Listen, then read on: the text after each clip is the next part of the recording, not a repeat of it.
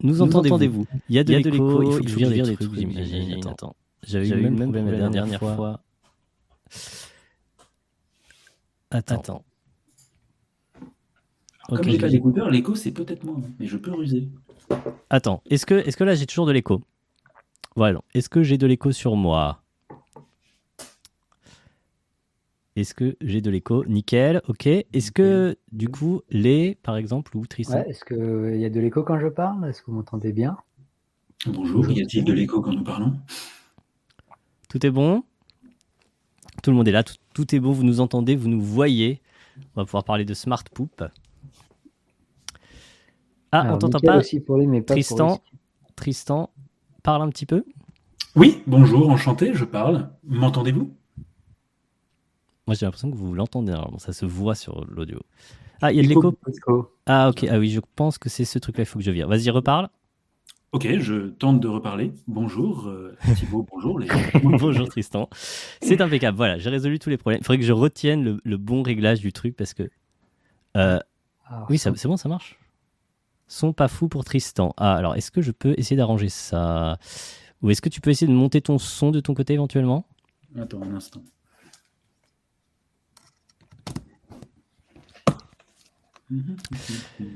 Petit souci technique euh, classique hein, pour démarrer. Pour démarrer hein, euh. C'est la tradition de Twitch. Si ça marchait tout de suite, ça serait un peu trop facile. Hein. Alors, le premier son de Tristan était bof, mais mieux. franchement mieux depuis tes réglages. C'est mieux. Et vas-y, parle un petit peu, Tristan. Bonjour, enchanté. Je m'appelle Tristan et je parle.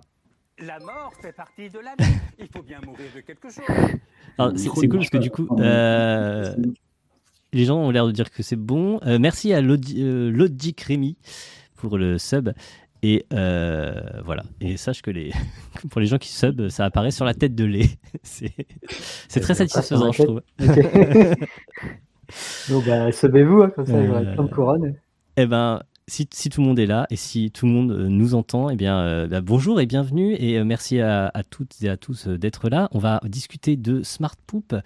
Euh, dont, on, a fait euh, la lecture de la première partie euh, il y a deux jours.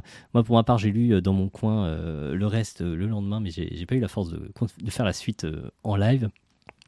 Et voilà, c'était une idée pour. L'idée venait de Lé qui, m'a dit hey, tant qu'à faire, vas-y, t'as qu'à faire un live sur, sur Smart Poop. Et je pense que c'était une très bonne idée. et donc voilà.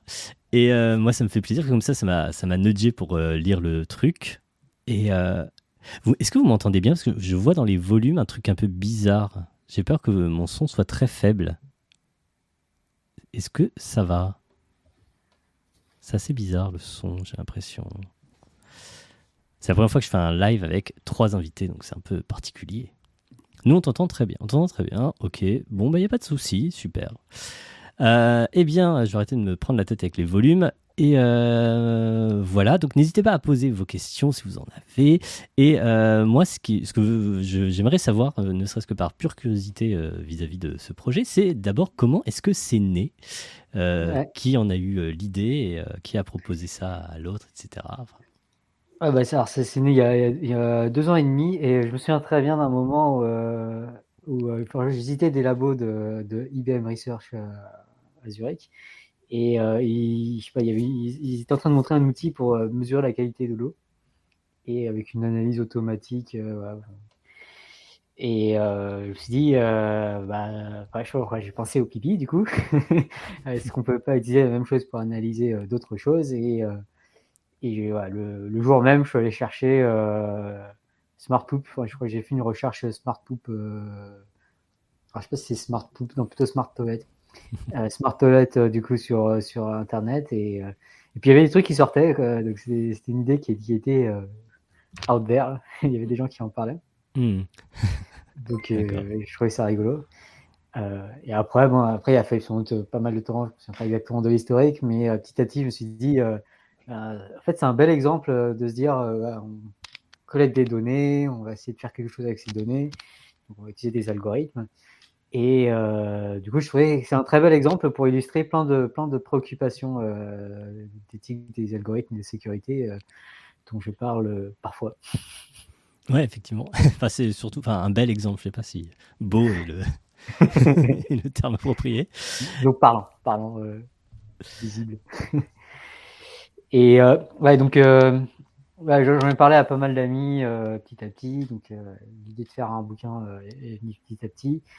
Et à un moment, j'avais parlé à, Duno, donc j'ai écrit un livre chez Duno, c'est le Turing à la page.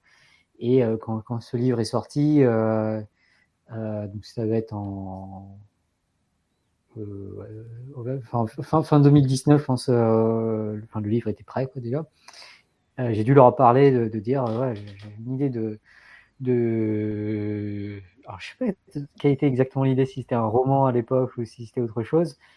Euh, toujours est-il que, euh, enfin, Duno était intéressé par l'idée, mais ils m'ont dit d'écrire euh, plus une bande dessinée. C'est un chemin assez compliqué. J'étais parti, sur une idée de, bande dessinée. Donc là, j'ai parlé à, différentes personnes pour essayer de, de faire ça. bon, voilà des mois ont passé euh, pour qu'il y ait des accords, pour qu'il y ait des dessinateurs, trouver des dessinateurs, les motiver, tout ça. Euh. Et en fait, au bout de peut-être un an, euh, carrément, en tout cas au moins six mois, on s'est l'éditeur commençait à me voir en me disant peut-être qu'en fait une BD c'est trop ambitieux. Et puis moi je commençais aussi à me dire bah, à ce rythme-là, ce sera publié en 2025. donc je me suis dit, euh, ah, ce serait bien d'avoir un truc un peu plus court. Et euh, donc là, on s'était mis d'accord avec Duno d'écrire un truc euh, plus. enfin, un roman illustré. C'était un peu ça l'idée. Et donc, si je me trompe pas, c'est à ce moment-là qu'ils m'ont dit Ouais, par contre, tu parles de, médecine et euh, t'es pas médecin. et tu tu n'es pas médecin, mais. disent les gens. je ne suis pas médecin, mais. du coup, ils m'ont dit, ils m'ont poussé à avoir un collègue, un co-auteur médecin. Hmm. Et euh, je me souviens très bien qu'à ce moment, au moment où ils m'ont dit ça, dans ma tête intérieure, je ne vais pas montrer euh, extérieurement, mais dans ma tête, je fais Oh non, ça va être chiant, je sais pas ça va être un mec relou, je, je, ça va pas le faire. Ça a été le cas. Tout à coup, j'ai pensé à, attends, mais j'en connais un qui est trop bien, euh, qui, donc j'adore les vidéos et tout ça. C'est là que j'ai contacté euh, Tristan euh, pour s'embarquer dans le projet. C'est là qu'il disait un autre nom, tu vois. Là, tu avais un potentiel que tu as raté. en fait, c'est vrai que j'ai même pas présenté, enfin, euh, mais bon, si, les gens cliquaient sur le lien, ils savaient, mais est-ce que ta chaîne est peut-être moins moins connue que celle de Lé. Donc Lé, bon, tout le monde le voit tout le temps, euh, sur, en particulier ici. Mais euh, Tristan, c'est moins fréquent. Donc je ferai quand même une petite présentation. Et tu as une chaîne qui s'appelle euh, Risk Alpha, qui est super cool, qui parle de statistiques et d'épidémiologie. Et sur laquelle une prochaine vidéo sort très bientôt, non? Peut-être en 2023 ou 2024, qui sait? Non, mais de toute façon, voilà, c'est ça qui est bien sur YouTube. Les vidéos restent et elles sont très cool et ça, vaut, ça vaut toujours le coup de les regarder.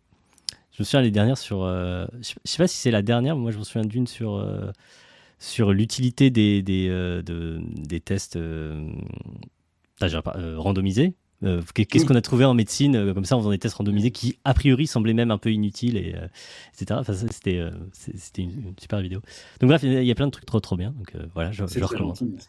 les habitudes d'Axiom. Les habitudes d'Axiom ont entendu parler de, oui, de, Tristan puisque on, je me souviens d'une vidéo. On a parlé au moins de deux vidéos en tête. Une qui est euh, corrélation flèche-causalité. Ouais, elle est très bien. On se pose la question de comment prononcer la flèche. et une autre, euh, et une autre, mais je... ah oui, être gros. Sur l'indice de masse corporelle. Oui, être gros. Mais concernant cette, cette flèche, quand, quand vous avez regardé votre vidéo, je me suis dit, c'est vrai que, en fait, si j'ai mis une flèche, c'est juste que je ne savais pas ce qu'il fallait que j'écrive. Donc en fait, j'ai même pas vraiment réfléchi à utiliser une flèche pour dire qu'il fallait que je cherche un mot. Non, c'est juste que je savais pas quoi. Même je me bah, c'est vrai qu'il n'y a rien qui correspond, je vais mettre une flèche. Mmh. C'était approprié du coup. Euh, ouais, donc bref, euh, super, euh, super chaîne évidemment. Et voilà, mais c'est ça, mettez-le sous pression pour qu'il. c'est bien comme ça qu'il faut d'ailleurs. Ah, alors excusez-moi, il y a une interruption. je suis désolé. Excusez-moi. Attends. Oui, il faudrait que tu ailles te coucher, mon chéri. voilà, classique. petite, petite interruption. Voilà. Euh, pas de problème. Euh, reprenons donc. Euh, tu en étais à, donc à, à ce moment où donc on te conseille de, de trouver un co-auteur médecin pour, pour Ouais. compléter les, la fine équipe. Et tu avais, eu des contacts avec des dessinateurs ou pas avant ça, en fait? Euh, ouais, on a eu des contacts avec des dessinateurs. euh, finalement, il bah, il y en a un en particulier euh, qui s'appelle aussi Thibaut. Euh, je sais exactement de son nom. Je crois que c'est Thibaut Leroy, mais je suis pas sûr. Bon, il faudrait que je. Euh, en tout cas, il y, a- y y un dessinateur moi qui était, qui était impliqué notamment lorsqu'on était encore avec Juno. Et il avait fait quelques, quelques dessins, enfin, notamment bah, l'image que vous voyez à, à l'écran. Et euh, puis aussi un peu de, de certains personnages, notamment c'était à l'époque où on était plus parti sur la BD. D'ailleurs, quand, Tristan t'a embarqué, on était encore sur un en- BD. C'était encore. Non, c'était un, un livre illustré, une page Ok. de chaque. Ok, ouais. Donc on est passé à ça. Et, euh... et ouais, je sais pas qu'est-ce que je devais rajouter. je, je- je voulais que tu nous fasses la, la genèse du, du, du projet. Quelqu'un l'a obligé à trouver un médecin. Ouais. Voilà. Ouais, du coup, j'ai, je me suis dit, euh, bah, c'est, c'est Tristan ou rien. Quelle classe, c'est magnifique. Et du coup, euh, j'ai contacté Tristan et puis Tristan l'a fait, oh, c'est quoi ce projet de merde? Allez, ça me tente. Non mais, non, mais moi, il faut savoir quand même que je pense qu'il y a quand même une histoire euh, euh, un peu mystique derrière ça, parce que au moment où Lé m'a contacté, il faut savoir que moi, je, je venais de m'acheter euh, des toilettes euh, connectées ah euh, oui. euh, japonaises. Enfin, non, justement, mieux, encore plus signe d'un signe du destin, d'une marque suisse que je ne sais pas. ici. Donc je me suis dit, bon, là, du coup, il y a un espèce de, il y a une espèce de truc, quoi. Ah, Alors. Lé ne me connaît pas, il ne sait pas que je vais lui répondre un mois après chaque message qu'il m'enverra, que ça durera plus long. bah. Mais, mais, mais bon, je vais accepter. Et t'as reçu son message sur, euh, sur ses toilettes ou, ou pas? Ça, ça aurait été quand même vraiment le truc. Ça aurait été vraiment le destin. Donc, t'es un heureux possesseur de, de toilettes euh, connectées? Enfin, je- Oui, qui n'analyse pas encore vraiment mes, mes trucs, mais qui me font un, comment dirais-je, une, une zone anale absolument immaculée. Ça, c'est c'est vrai. Mais il est connecté à quoi sinon? Non, mais, il est- mais si, si, si, en vrai, il est connecté au smartphone. En vrai, tu peux t'en servir, tu sais, bah, des fonctions de lavage, de séchage, anti-odeur, qui te chauffent le, qui te chauffent Ah ouais, je, connais, j'ai vécu Voilà. temps en Corée du Sud. du vraiment connecté parce que tu peux le contrôler avec ton téléphone et parfois, de temps en temps, ce qui me fait beaucoup rire parce que c'est un truc que je trouve c'est drôle, je reçois une notification comme quoi attention, il faut mettre à jour vos toilettes. Putain, on vit dans, un, on vit dans une société, vraiment. Euh, D'accord, ouais, effectivement, mais mets à jour tes toilettes. Parce que des toilettes euh, pas mises à jour, ça, c'est- ouais, ça peut être dangereux. Bah, Voilà. Mais par contre, non, elles produisent aucune statistique de rien du tout. Donc, suis un peu déçu. de Même pas d'usage, quoi, genre, euh, ah, Même bravo, aujourd'hui, euh, des, des petits succès, euh, genre, ah, C'est votre centième une heure fois de l'année. aux toilettes, que s'est-il passé Ce serait un premier pas, en vrai, ce serait certainement ça. Léa a tout de suite vu euh, l'idée de, de- de filmer, mais un premier pas, c'est déjà rien que la fréquence. hein. D'un point de vue médical, ça permet déjà de séparer euh, la constipation, la diarrhée, mais ça suppose qu'il faut toujours aller aux mêmes toilettes. Enfin bref. Ouais. Mais c'est un premier pas, c'est un premier pas. hmm. Ouais, Ouais. puis pour fidéliser, juste, euh, voilà. Mais Là, c'est- une Vous activité. pas passé aux toilettes, si vous passez venir de voir. c'est ça, oui. Non, mais en une plus, petite c'est un biais horrible, c'est que quand t'as ça, tu as l'intégralité des gens qui viennent te voir qui veulent les essayer. Ah non, mais oui, mais limite, là, je- je- j'envisageais je, un, un voyage pour ça, quoi. je me disais, euh, faut que je trouve une raison euh, de visiter parce que ça, ça m'intrigue. Non, en plus, euh, tu sais où est le Val d'Oise, tu, tu peux cibler. Mais donc on est d'accord qu'aussi, tu as le petit jet d'eau, le, le- le petit sèche-cheveux. Ouais. Tout à fait, oui, absolument. Il t'aspire, avant même que tu commences, tu vois. Il t'aspire l'air, il le filtre, ensuite, euh, et puis en même temps, ça fait un peu de bruit. Il y a des modèles plus chers d'ailleurs qui font de la musique. hein, pour Ah oui, bien sûr, ouais. Pour- Non, mais évidemment, évidemment. Niveau de luxe est infernal. Ah non, mais t'as un- geek oui. des chiottes, quoi. Ah non, mais laisse tomber. Puis en plus, vu que ça coûte une fortune, si tu veux, il faut quand même regarder un peu avant d'acheter ce genre de saloperie. Donc, si tu veux, oui, la. Donc voilà, je faisais de la biblio sur des toilettes. Ouais, t'as passé des bonnes soirées à, à éplucher comme ça les, caractéristiques. C'est génial. Non, mais vous étiez destinés pour travailler ensemble là-dessus, c'est sûr. Non, mais t'as raison, je- c'est pas une blague ton truc sur l'appel du destin, non, clairement. Et bah voilà, oui, donc euh, c'était une évidence, du coup, c'était. Ouais, une évidence. une évidence. Ok, super. Et du coup, comment, comment ça s'est passé après? Comment? Donc on, a, donc on devait écrire, euh, je pense, un synopsis et un, peu une note d'intention, différentes choses.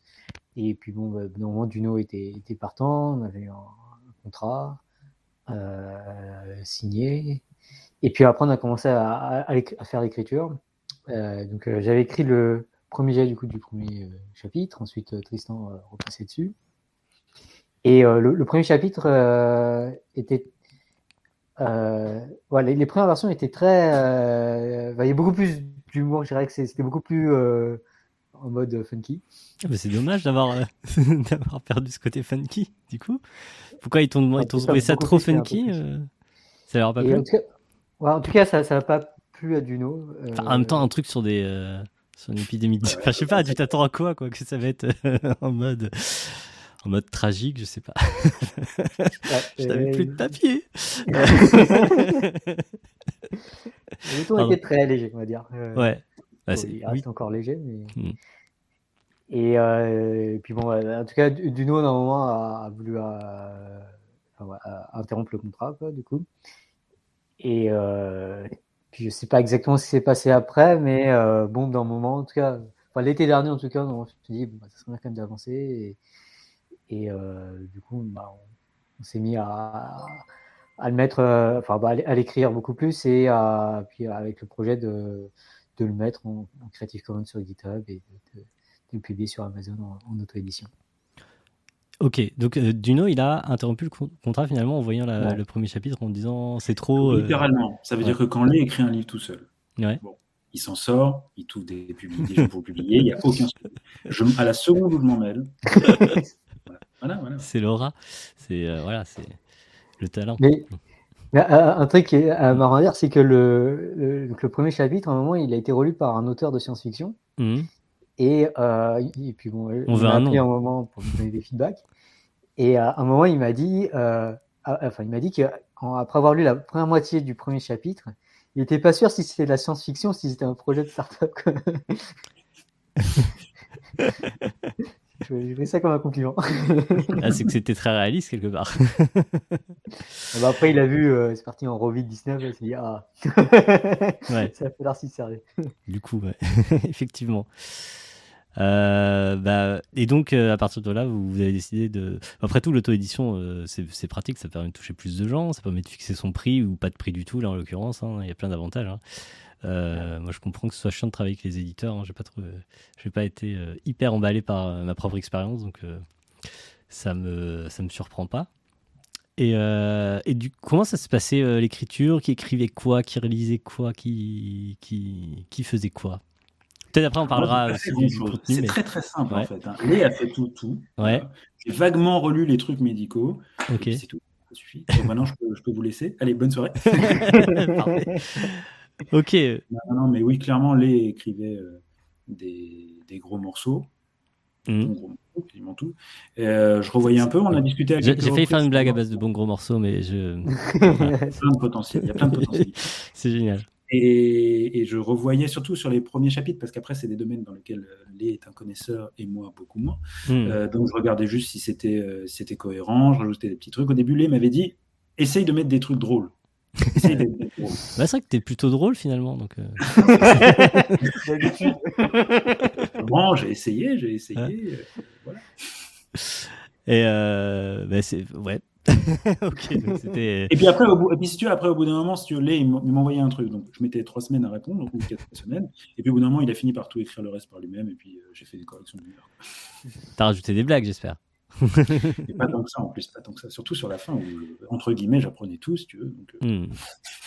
Et euh, ouais, le, le du coup par rapport à la première version que tu avais envoyée, tu disais que c'était devenu, enfin que c'était, qu'elle était plus funky encore. euh, Il y a une raison pour laquelle tu l'as, tu l'as défunkisé euh, finalement. Le... Ouais, bah, en fait, en... parce que le, le- bon, le premier chapitre est un peu différent en fait, des, des autres, puisque le premier chapitre, c'est un peu euh, pas l'introduction au bouquin, c'est un Mm. peu, il n'y a pas encore les problèmes, c'est- ça parle pas vraiment encore de.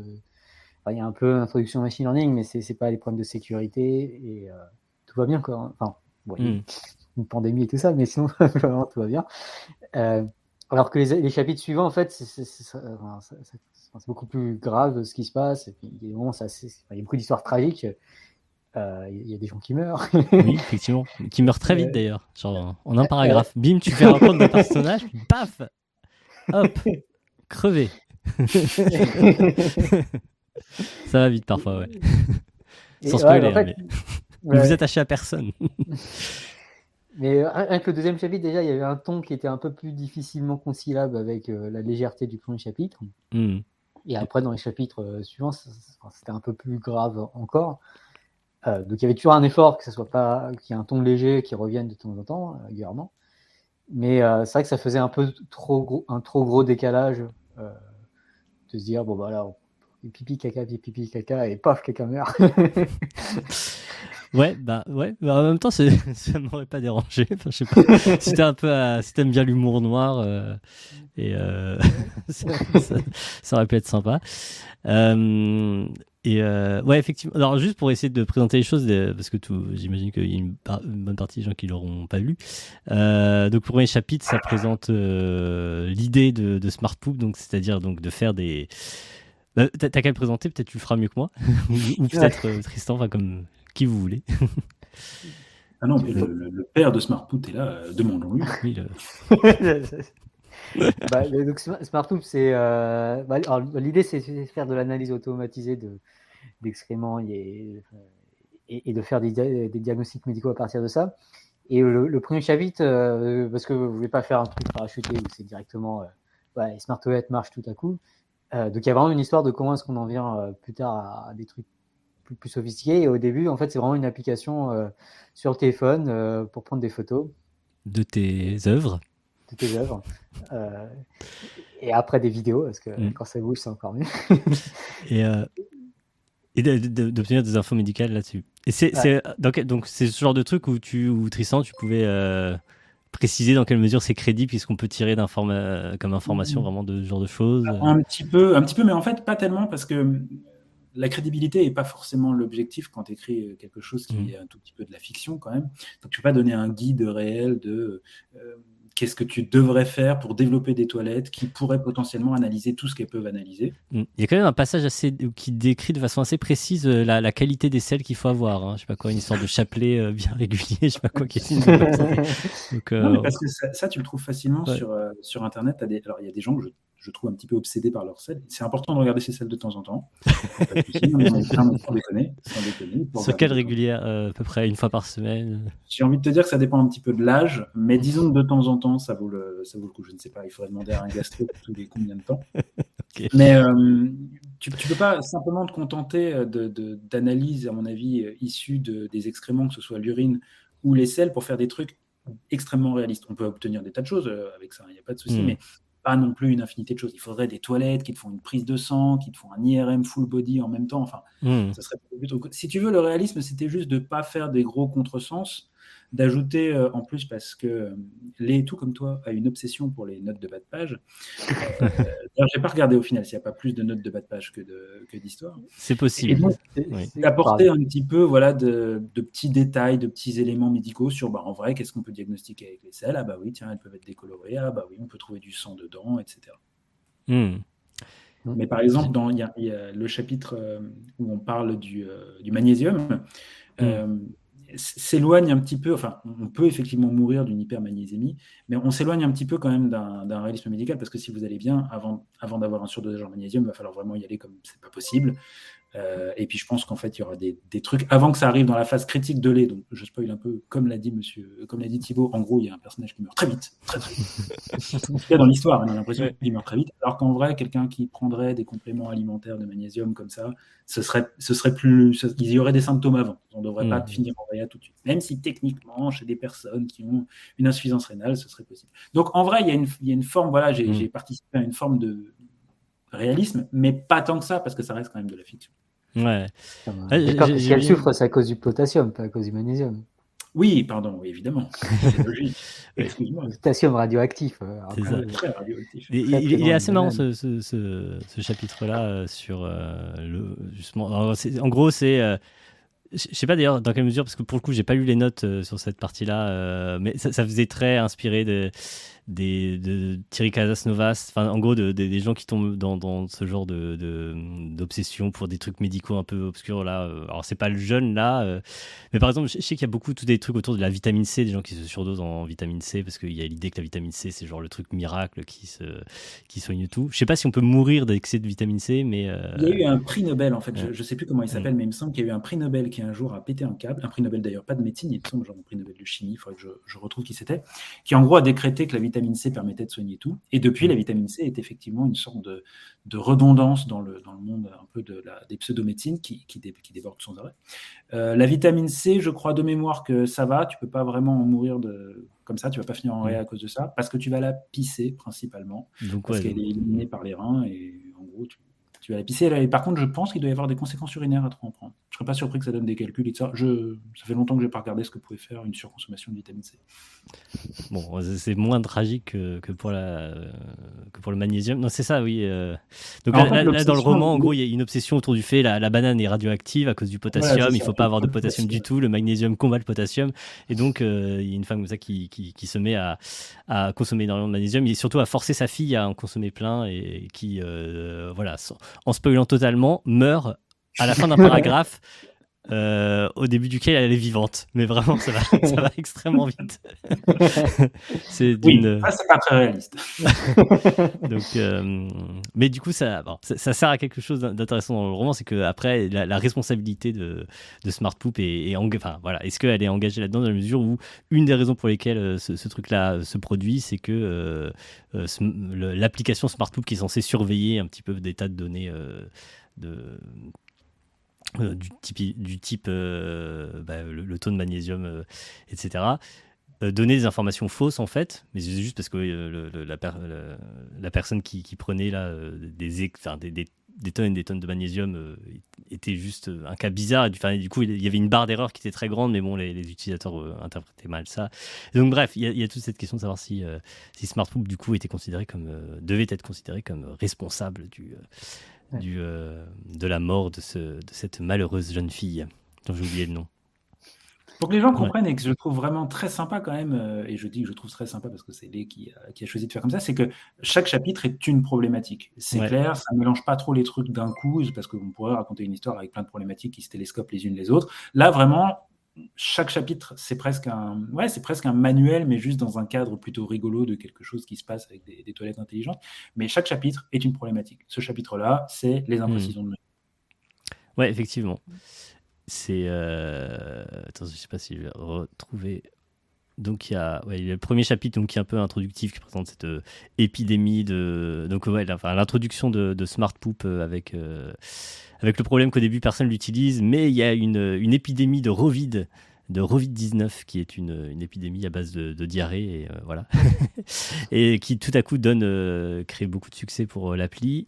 Et ensuite, c'est quoi? Donc, ouais, c'est le deuxième chapitre qui est, qui est là-dessus, sur le, le- problème des barres d'erreur. Le troisième chapitre, j'avais bien aimé aussi sur le- les biais, sur, sur les biais d'échantillonnage. C'était bien amené en plus. Il y avait, il y avait une séquence assez sympa avec, avec un utilisateur d'un Smart Toilet de luxe qui commence à avoir une relation euh, très étroite avec euh, son, son, euh, ses toilettes qui lui parlent. Et euh, voilà, il y avait un petit, un petit potentiel heure. Que, je sais pas si tu Là, le- par exemple, ouais. Je me suis limité. Clairement, je me suis C'est- je me suis bien marré en l'écrivant. Euh, tu t'es limité à quel niveau C'est-à-dire que- Où est-ce qu'on aurait pu aller? Parce que moi, moi, très clairement, à la lecture, je, je- je voyais des trucs. J'étais, euh, je, je voyais un potentiel. Je me disais, on pouvait aller vraiment très très loin avec ce concept de Ça aurait toilette. un, un nouveau chapitre. euh, D'ailleurs, effectivement, Lé n'a pas parlé de ça. Effectivement, c'est toute une problématique. Peut-on tomber amoureux? Quelles sont les conséquences de, de l'amour qu'on peut émettre envers des, des machines comme ça? Ouais, C'est un chapitre supplémentaire à rajouter. Lé. je pense. euh, Ouais, euh, pour pas expliquer aussi sur ça, c'est que donc, le livre est en, en- en Creative Commons sur, sur GitHub et il s'appelle Smartloop 1.0 euh, parce que il y a- en tout cas, j'ai j'ai cette idée que ça va continuer à évoluer et euh, on va améliorer le bouquin. Et en particulier, euh, il y a totalement la possibilité d'écrire des nouveaux chapitres et de les insérer entre, entre des, des chapitres existants. Euh, et il y a même un, un document sur GitHub qui s'appelle euh, Idée de chapitre. Mm. Et ça pourrait être. Euh, Bah, si, si ça vous intéresse d'écrire des, des, des chapitres, bon, après, faut, voir comment est-ce qu'on les intègre et tout ça. Mais... Moi, je voulais Euh, shipper aussi les deux personnages principaux parce qu'au bout d'un moment, tu te demandes quand même s'il n'y a pas un truc qui s'est passé entre eux, tout ça. hein. Il faut... Ouais, c'est- Euh, Et il y a un moment Oui, comme on ça sait. où il, il regardait des photos de caca et il s'est passé un truc. euh, on, on le devine, quoi. Et je pense que ça vaudrait le coup de raconter ces histoires. Mais, euh, non, mais sinon, effectivement, chaque chapitre est consacré à une problématique qui est, euh, qui est toujours euh, bien, bien identifiée. Et en plus, on peut le deviner au titre en général, hein, genre biais euh, J'ai oublié. étroniste. Le biais étroniste, les fuites sanitaires. Alors voilà, c'est les, les- c'est les leaks plutôt, les, les, les, comment dire, les, fuites de données, les fake poops, les, les attaques par, par fausses données. Le marché marron sur le problème euh, de la monétisation des données médicales. Et euh, les deux derniers ch- chapitres, c'est moins évident de, de deviner ce qui, se cache dessous. Et euh, ça, ça- on s'écarte un peu plus de la thématique brune, si j'ose dire, dans les derniers chapitres.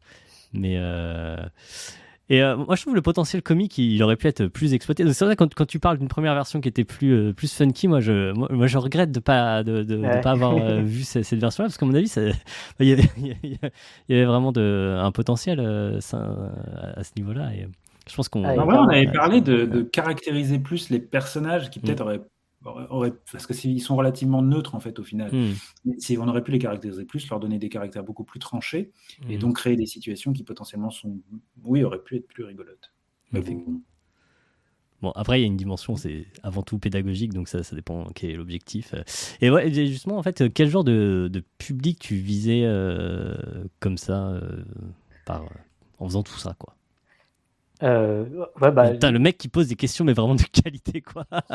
On sent que c'est un professionnel. Excuse-moi, je, je m'autocritique. Putain, quelle, quelle question de merde je pose. Mais bon, t'as compris, quoi. Excuse-moi. ouais, ouais.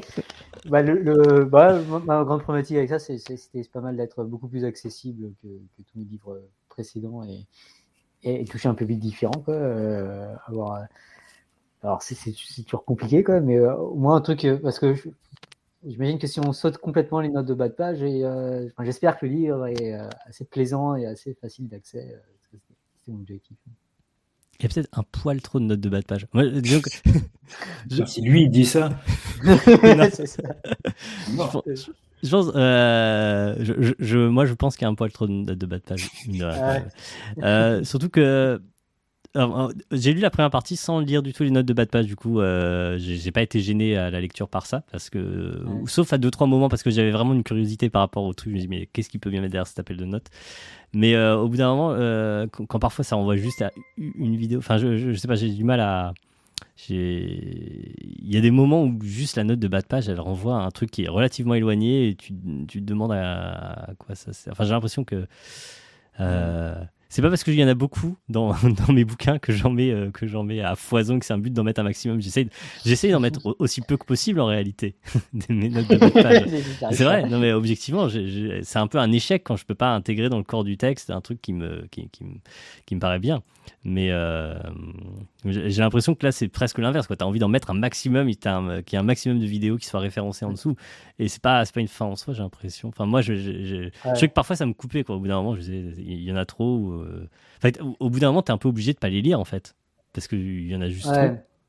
Et Alors après, euh, je sais pas si c'est s'il est, c'est ça qu'il a en tête, mais Mm. euh, moi c'est un peu une, enfin, ça me gêne pas. Ça me gêne pas parce qu'en fait, je pense que quand on a trop l'habitude de lire des publications scientifiques et qu'il y a des refs euh, tous les trois mots, si tu veux, Oui, tu vas- pas les lire. tu pars du principe que tu vas pas les lire. ouais. Ouais. Ou alors juste vraiment un peu comme ce que tu étais en train de décrire, que quand ça te, ça te tilte, tu te dis attends quand même, je vais aller vérifier et tout. Au, au final, moi j'aime bien, mais je peux comprendre qu'effectivement les gens qui ne peuvent pas s'empêcher de lire les notes de bas de page, ouais, ça devient illisible en fait. En fait, ouais, mais du coup, c'est pas du tout le même genre d'usage parce que dans un, dans un article, en fait, c'est une obligation de la part de l'auteur de faire ça. Il a, il a pas le choix, en un sens. Dire, si tu parles d'un truc, fait, tu, voilà.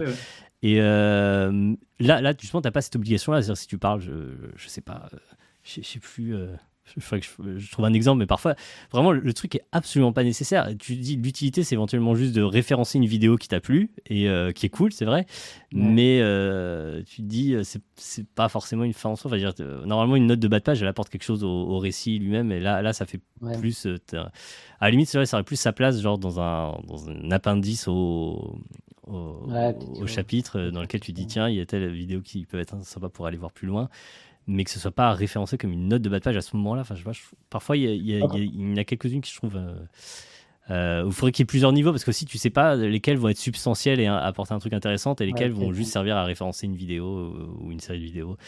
Donc, euh, il y, a- un blog comme ça qui fait ça. Il y a deux types de, de notes de bas de page. Il y a des notes de bas de page inutiles du type euh, note d'article, genre euh, voilà, c'est-à-dire que bon, t'es obligé de donner tes sources. Et puis il y a les vraies notes, les notes intéressantes. Et genre elles sont pas notées Ouais. pareil. Genre euh, il y en a qui sont grises et qui sont vraiment tout est fait pour que personne ne les voit. Fait une vidéo là-dessus, enfin une, une BD. Ah, ça, ça m'étonnerait pas, ce serait bien son genre. ouais. Mais c'était, moi je me souviens que c'était dans un, c'est un blog entier qui marche comme ça. Je sais plus lequel c'est. euh, c'était un blog euh, que je- que je- dont j'ai lu des, des notes il y a longtemps. Et euh, mais j'aimais bien beaucoup, j'aime beaucoup le système. Je me disais, euh, oui, effectivement, il faudrait faire ça. Ouais, c'est- ce Mm. serait une bonne idée à intégrer. euh. Je sais pas si, si la fonctionnalité, si ça se fait bien, mais Il faut trouver un- une astuce. tu... Enfin bref, c'est juste une, une, une suggestion. Euh, voilà, un système de couleurs, oui, je, je sais pas. Oui, je crois que c'était un truc comme ça. Il y avait des notes en gris, genre qui étaient vraiment très discrètes. Puis il y avait des vraies notes un peu, un peu genre avec un truc hyper, avec un lien, et ça, vous pouvez aller suivre le truc. Et euh, parce que parfois, il y a des biais- textes vraiment intéressants dans tes notes, donc c'est- vrai que c'est. Le biais que je sais pas s'il est là aussi, mais moi quand, quand j'écrivais ou que je modifiais ce que tu avais écrit, c'est que comme tout est fait, enfin, moi je visualisais pas le papier, j'ai même été surpris quand j'ai eu l'objet dans la main pour la première fois. Et c'est vrai que quand tu écris uniquement sur un outil informatique, les notes, bon, bah, elles sont derrière et tout au fond de ta grande, grande, grande, grande Ouais. ligne. Tu t'en fiches, tu vois, ça n'a pas tellement d'importance. Hmm. Euh, en plus, ouais, sur, sur GitHub, ça, change, ça, ça gêne pas trop la lecture. Donc j'avoue, ouais, le passage sur papier, c'est vrai que c'est peut-être un petit peu, un petit peu too much. quoi. Ouais. Euh, ouais, c'est vrai qu'il faut, faut, c'est- faut voir si ça remplit pas toute la page ta note de bas de page. Bon, je sur- vrai que ça m'est arrivé dans mon bouquin, moi. ouais, ouais, ouais, ouais, c'est vrai, ça, ça arrive aussi ici. Euh, mais sur, euh, en fait, ça, ça dépend des formats en plus, euh, chaque, chaque format, parce que en, en livre électronique, en format EPUB, Mhm. euh, là par contre, euh, toutes les notes page, de, bas de page sont, sont reléguées euh, ailleurs, quoi. Donc, tu appuies sur un lien, puis ça te renvoie vers ça. Mais du coup, quand tu es dans la lecture, bah, t'as pas, t'es, t'es- dedans, quoi. T'as, t'as pas l'œil qui, qui te dit, oh tiens, la bas de bas de page est juste en, bas, j'ai juste à descendre du- le regard, faut, faut vraiment que j'aille appuyer, quoi. Je pense que l'expérience, en fait, est peut-être assez différente en fonction de. Bah ouais, ben, l'avantage c'est que tu peux très facilement l'ignorer quand tu veux l'ignorer. Et, euh, et que, enfin, non, je trouve c'est relativement agréable de naviguer dessus. Puis il y a un mode son dans, dans GitHub. Je me suis, donc c'est, c'est très.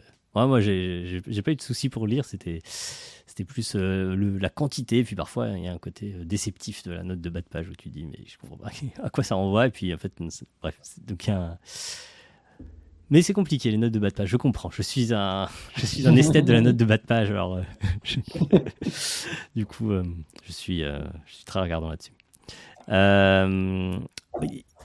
Un des trucs que tu euh, fais remarquer euh, au début, euh, attends, je vais essayer de retrouver le truc. Sur l'écriture du livre, tu dis voilà que ce livre est voué à être constamment mis à jour pour le rendre plus lisible, plus crédible et, plus pertinent. Et donc, je me disais que c'était un truc qui t'intéressait beaucoup, le côté crédible. Et moi, il y a deux, trois trucs. Enfin, il y a plein de trucs où je pouvais interroger la crédibilité, mais notamment l'un de ceux qui je me suis le plus interrogé, c'était dans le, voyons, c'était quel, quel chapitre Euh, Celui sur les fuites. Euh, je me disais, est-ce que voilà, sur quoi, de quoi tu t'es inspiré pour écrire ce chapitre sur euh, donc sur le, chapitre 4 qui s'intitule les fuites sanitaires et c'est euh, tout un truc autour de, de, de- de fuites de données qui donnent lieu à des chantages et des trucs comme ça. Et euh, sur quoi Donc, euh, en gros, euh, un chantage sur un, président de la République à base de, de fuites de données. De... Alors, je vais totalement spoiler encore le, chapitre, mais de, de fuites de données de, sa... à propos de sa femme qui s'est fait avorter et vu qu'il il a été élu sur un programme anti-avortement, etc. Et, et aussi des, des trolls qui. qui sont euh, payés, enfin non, sont pas vraiment payés, du coup, il y a juste un chantage contre eux euh, pour qu'ils euh, trollent des, des, journalistes qui enquêtent sur ça. là encore, sur la base d'une fuite de données. Mais sur quoi Parce que du coup, là, en l'occurrence, je cherche, me demandais si tu n'avais pas des notes pour essayer de référencer ça. Alors, comme j'ai lu en live, j'ai pas pu explorer les notes de très près. Je me demandais si, si tu avais des, des sources qui pouvaient justifier que ce genre de, de, de truc soit crédible, en fait. Ouais, euh, alors, je ne sais pas à quel point je.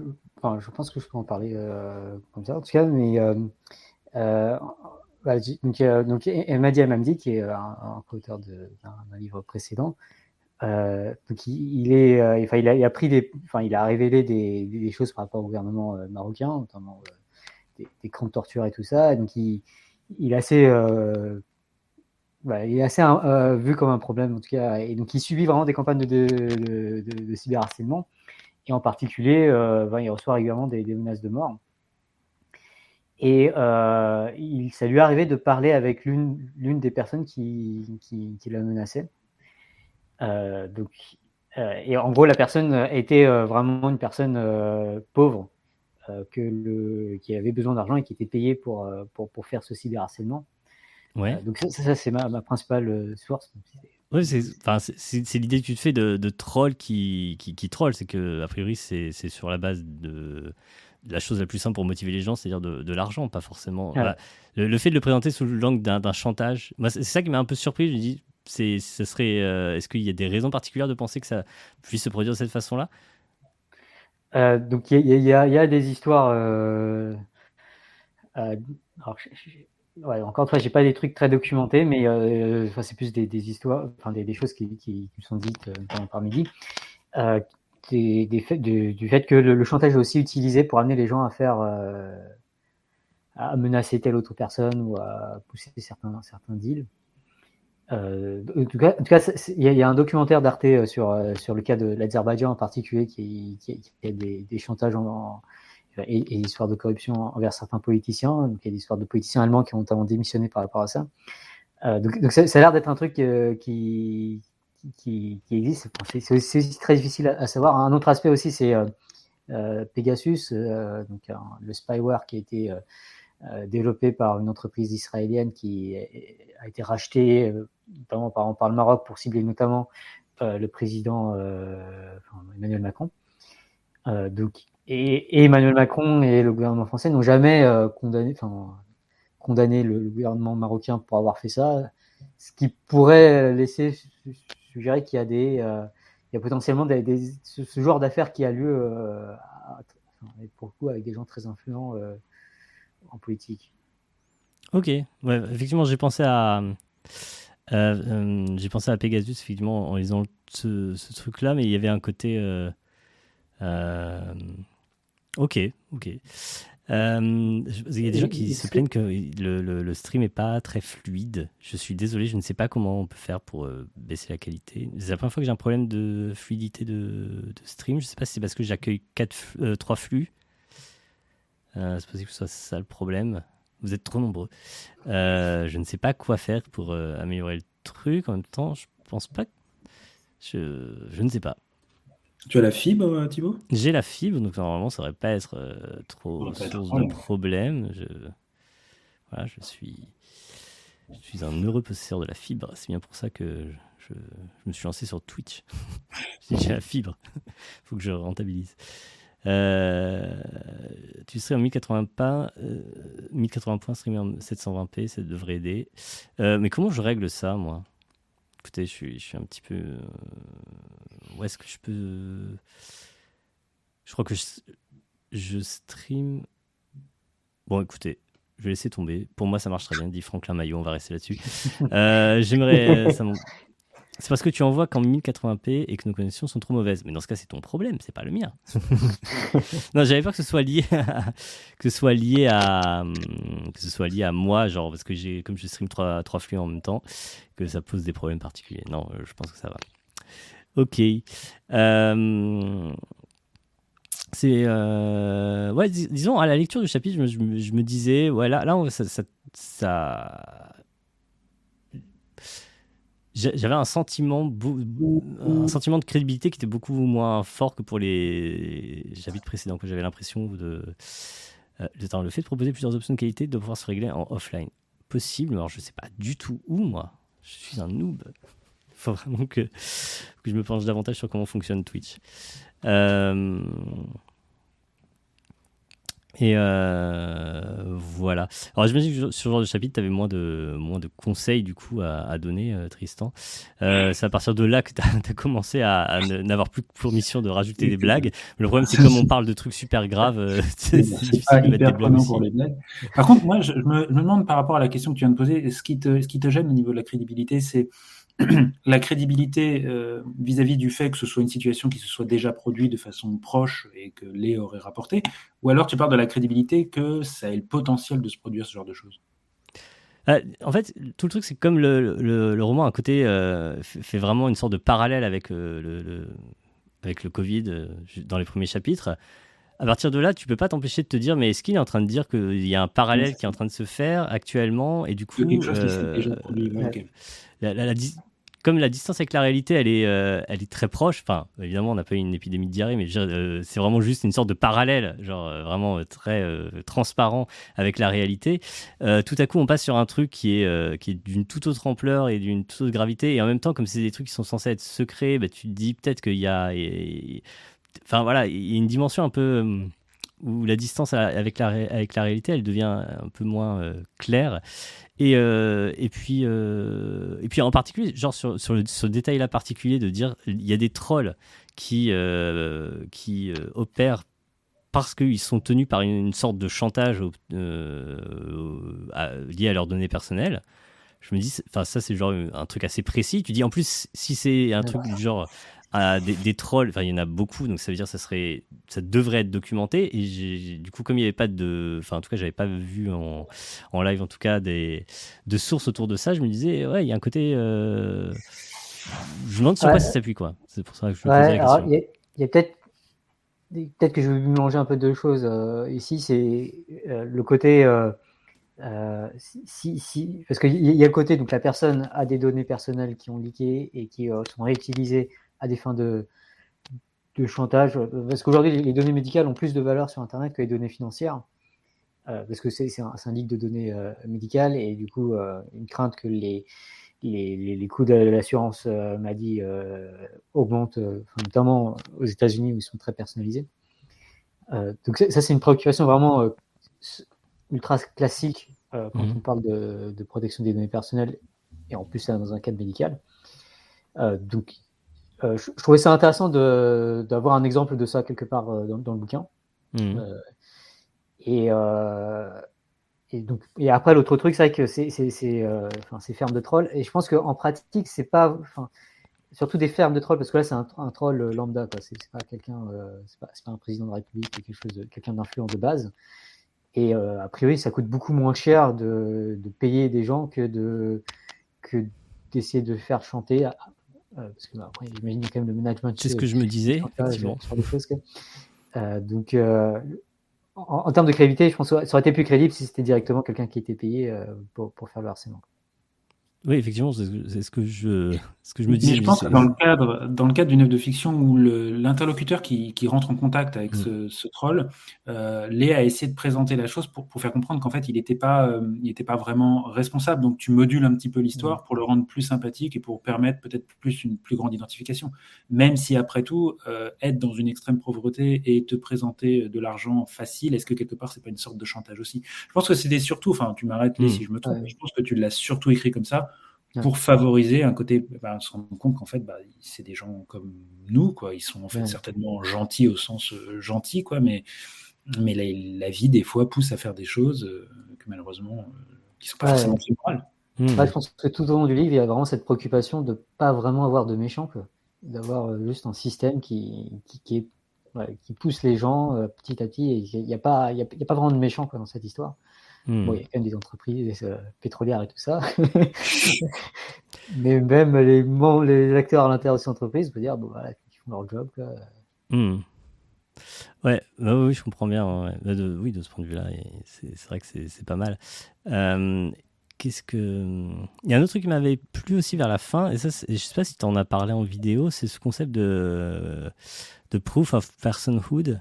Au bout d'un moment, il y a tellement de problèmes, etc., liés à la sécurité des données.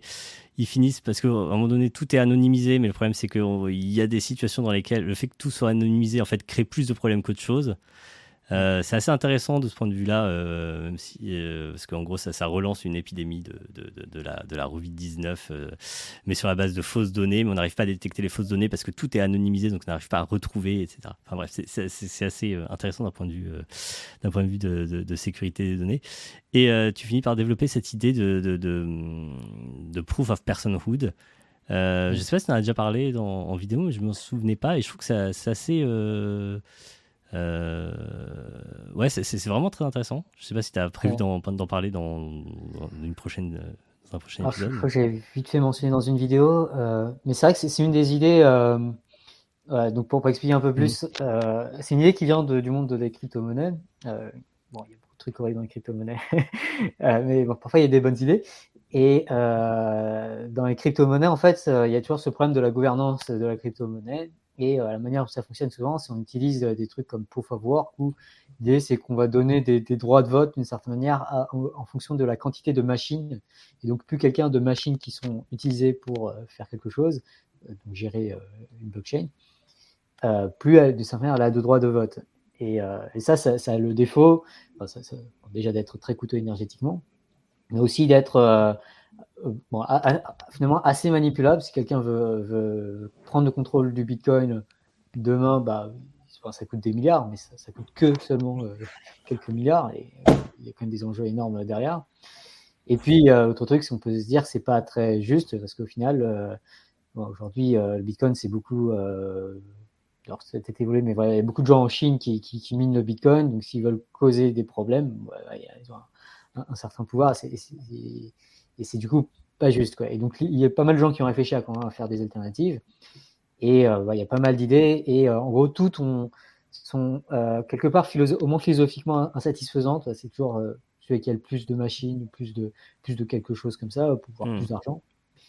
Et par contre, il y a eu cette idée qui est, bon, finalement, si on donnait finalement, à chaque humain un droit, un droit de vote, ça permettrait de, de, de, gérer de façon beaucoup plus juste, équitable et tout ça.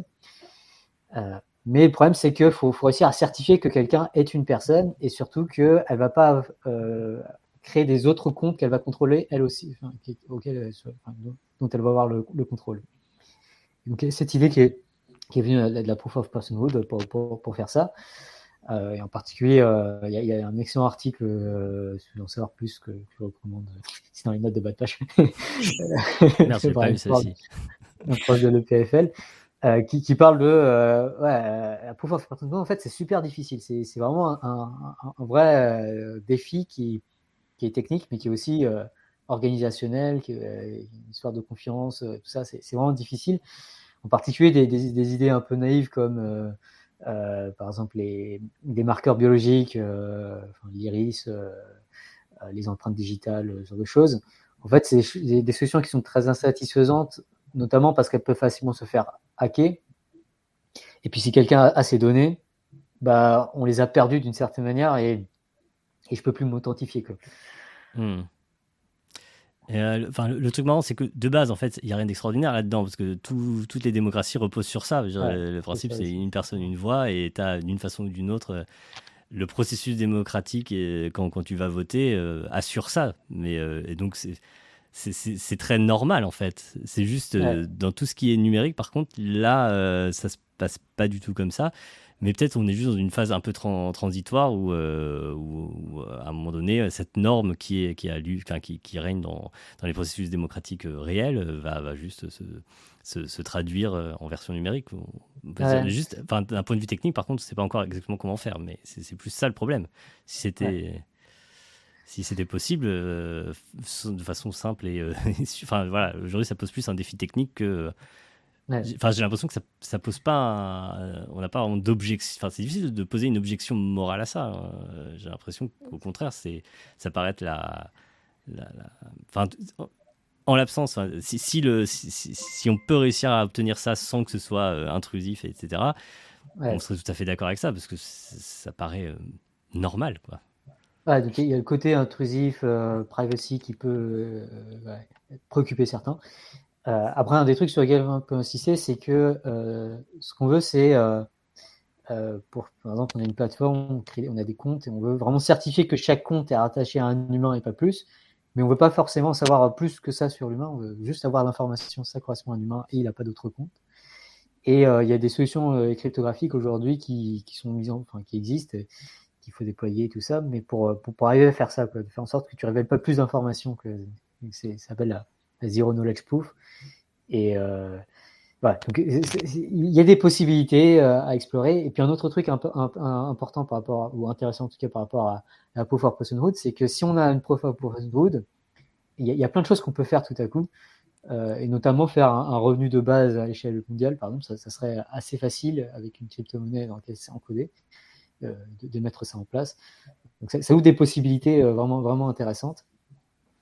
Mais euh, comme le dit dans le livre, euh, aujourd'hui ça n'existe pas très bien. Il faut un peu une coordination euh, parce que dans certains, dans certains pays, en France, on peut imaginer avoir un système comme ça dans lequel on peut faire confiance. Mais dans des pays autoritaires, on peut, si c'est une autorité centrale, un gouvernement qui est en, qui est en charge de, de, de, créer ces pouvoirs personhood et, et de les gérer, il y a vraiment un risque que cette entité crée plein de faux comptes au nom de, de, Vladimir Poutine, ou sais pas trop quoi. Et 99% euh, de la Russie est toujours d'accord. Euh, Pourquoi cet euh, exemple? Au hasard. ça, me fait penser, mm. j'avais déjà réfléchi parce que on en avait un petit peu parlé avec Léa à ce sujet-là, mais on pourrait rajouter dans l'histoire un, un, élément qui apporterait à la fois une solution et puis à la fois un nombre de merdiers absolument fascinant, c'est qu'en réalité, euh, le développement d'un toilette intelligent qui permettrait de prévenir l'apparition de certaines pathologies, notamment dans un contexte d'épidémie mondiale comme le Covid-19. Je ne vais pas vous mentir, à mon avis, la Haute Autorité de Santé et à mon avis SmartPoop dirait excusez-moi, est-ce que la sécurité sociale ne pourrait pas nous le rembourser?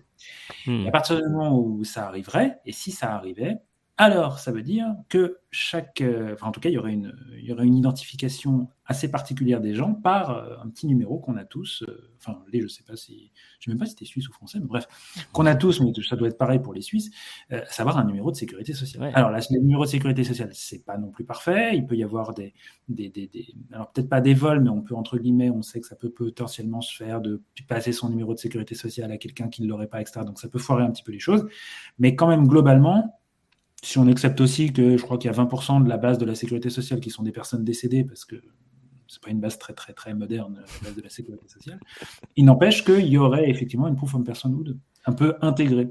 Et alors là, tu, il y aurait un merdier pas possible, parce qu'il y aurait l'espèce de collision, tout un chapitre à faire là-dessus, entre la, la puissance de l'administration de la sécurité sociale envers une start-up.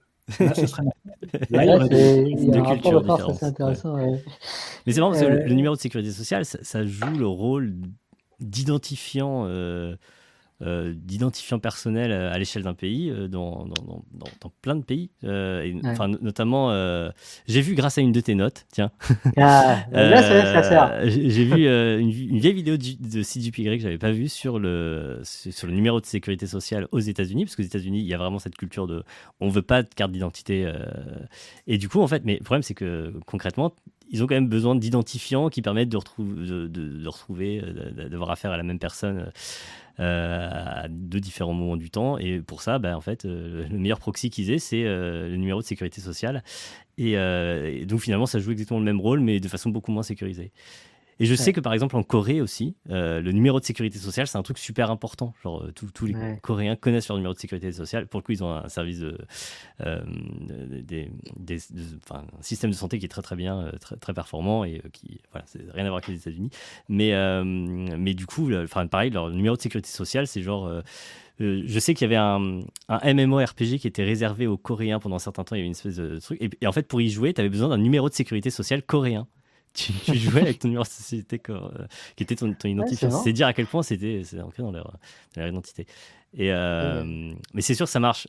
Voilà, là en l'occurrence, on parle de, pays qui peuvent à peu près organiser ça.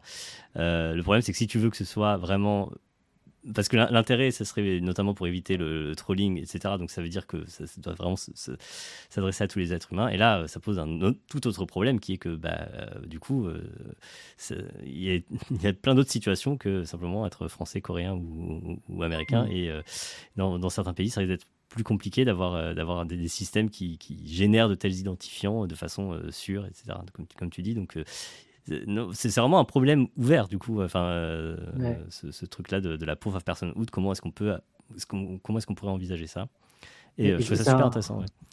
Et c'est un problème qu'on a actuellement avec Tournesol. Euh, donc sur Tournesol, donc les gens peuvent venir et, et comparer des vidéos, mais on veut vraiment se protéger des, des faux comptes. Et euh, du coup, on veut certifier que chacun a un compte et exactement un compte et pas plus. Et euh, parce que de cette manière, c'est un vote, quoi. Donc on, on veut Mm. ça. Euh, et euh, je, je sais pas, ce serait à l'aise qu'on utilise des numéros de sécurité sociale français, par exemple, pour, euh, pour créer un compte ou valider ça sur.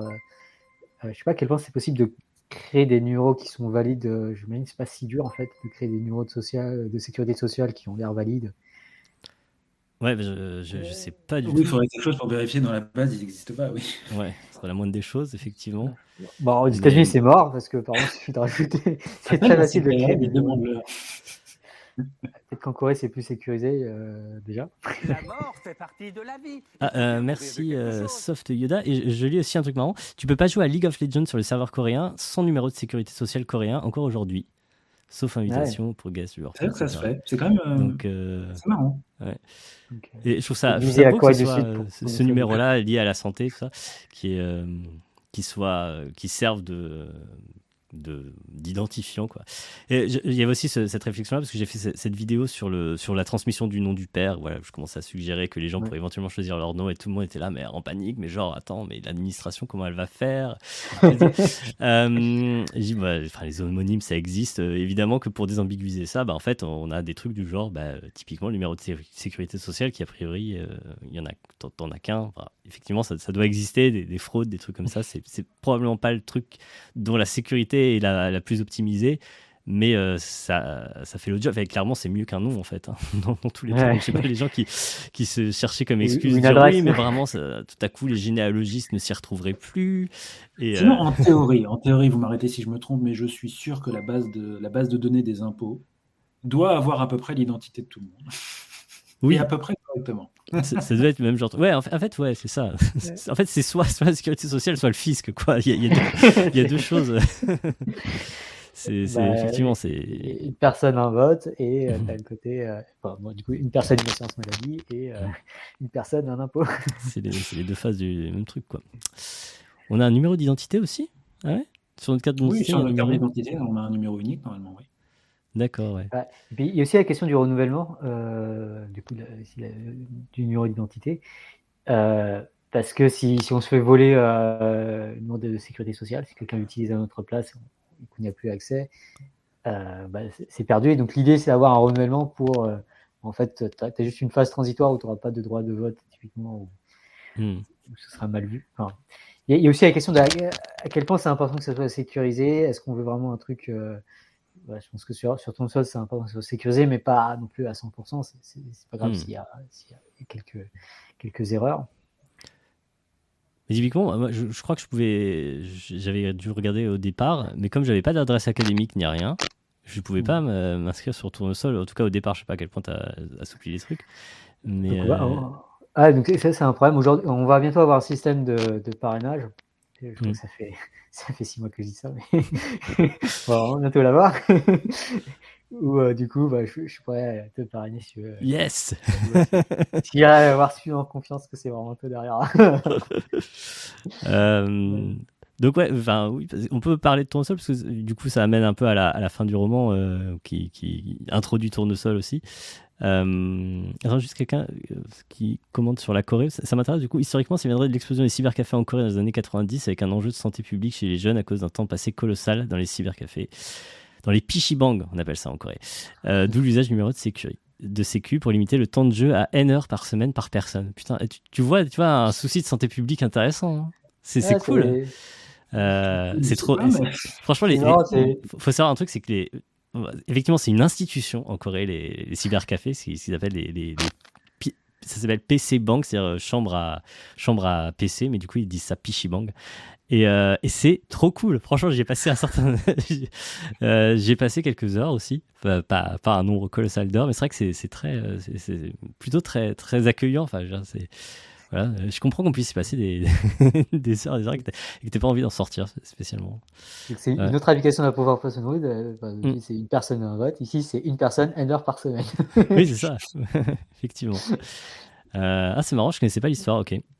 Et, ouais, et puis sur ce, jeu, j'ai aussi entendu dire, je ne suis pas trop vérifié, mais euh, que y a, en fait, il y a pas mal d'activités de, en ligne pour essayer de voler des cartes d'identité euh, pour ensuite euh, pouvoir créer plus facilement des faux comptes.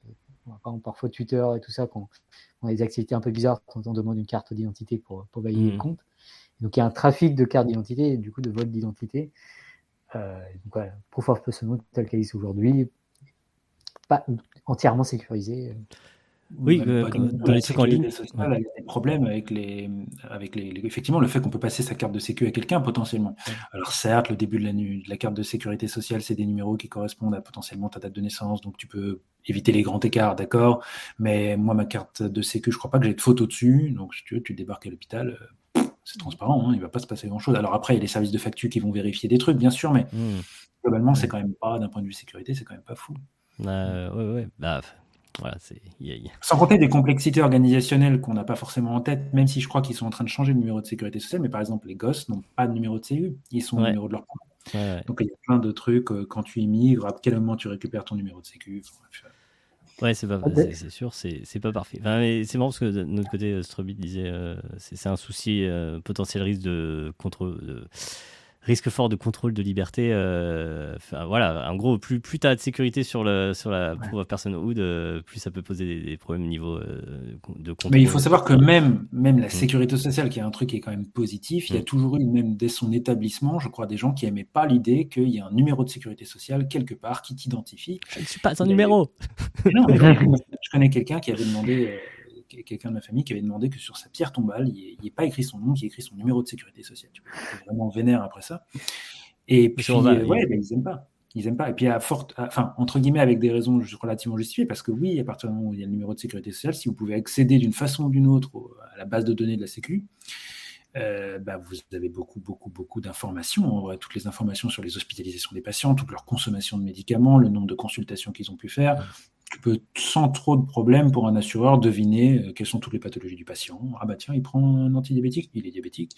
Bref, ça va très très vite. Quoi. Ouais. Et en fait, c'est vraiment un thème du truc, c'est le, dilemme sécurité-privacy. Euh, euh, il y a une hmm. tension entre les deux. C'est plus facile d'être sécurisé s'il y a moins de privacy. Il y a moins de privacy. Ouais, ouais. Et moi, j'ai trouvé intéressant l'articulation entre le moment où la, la, base de données de SmartPoop devient très très sûr et où du coup il y a même euh, tout ce système où, euh, où, les données sont complètement anonymisées, chiffrées au moment même où elles sont rentrées, ce qui fait que même pour euh, les, dirigeants de Smartphone, ils peuvent rien retrouver.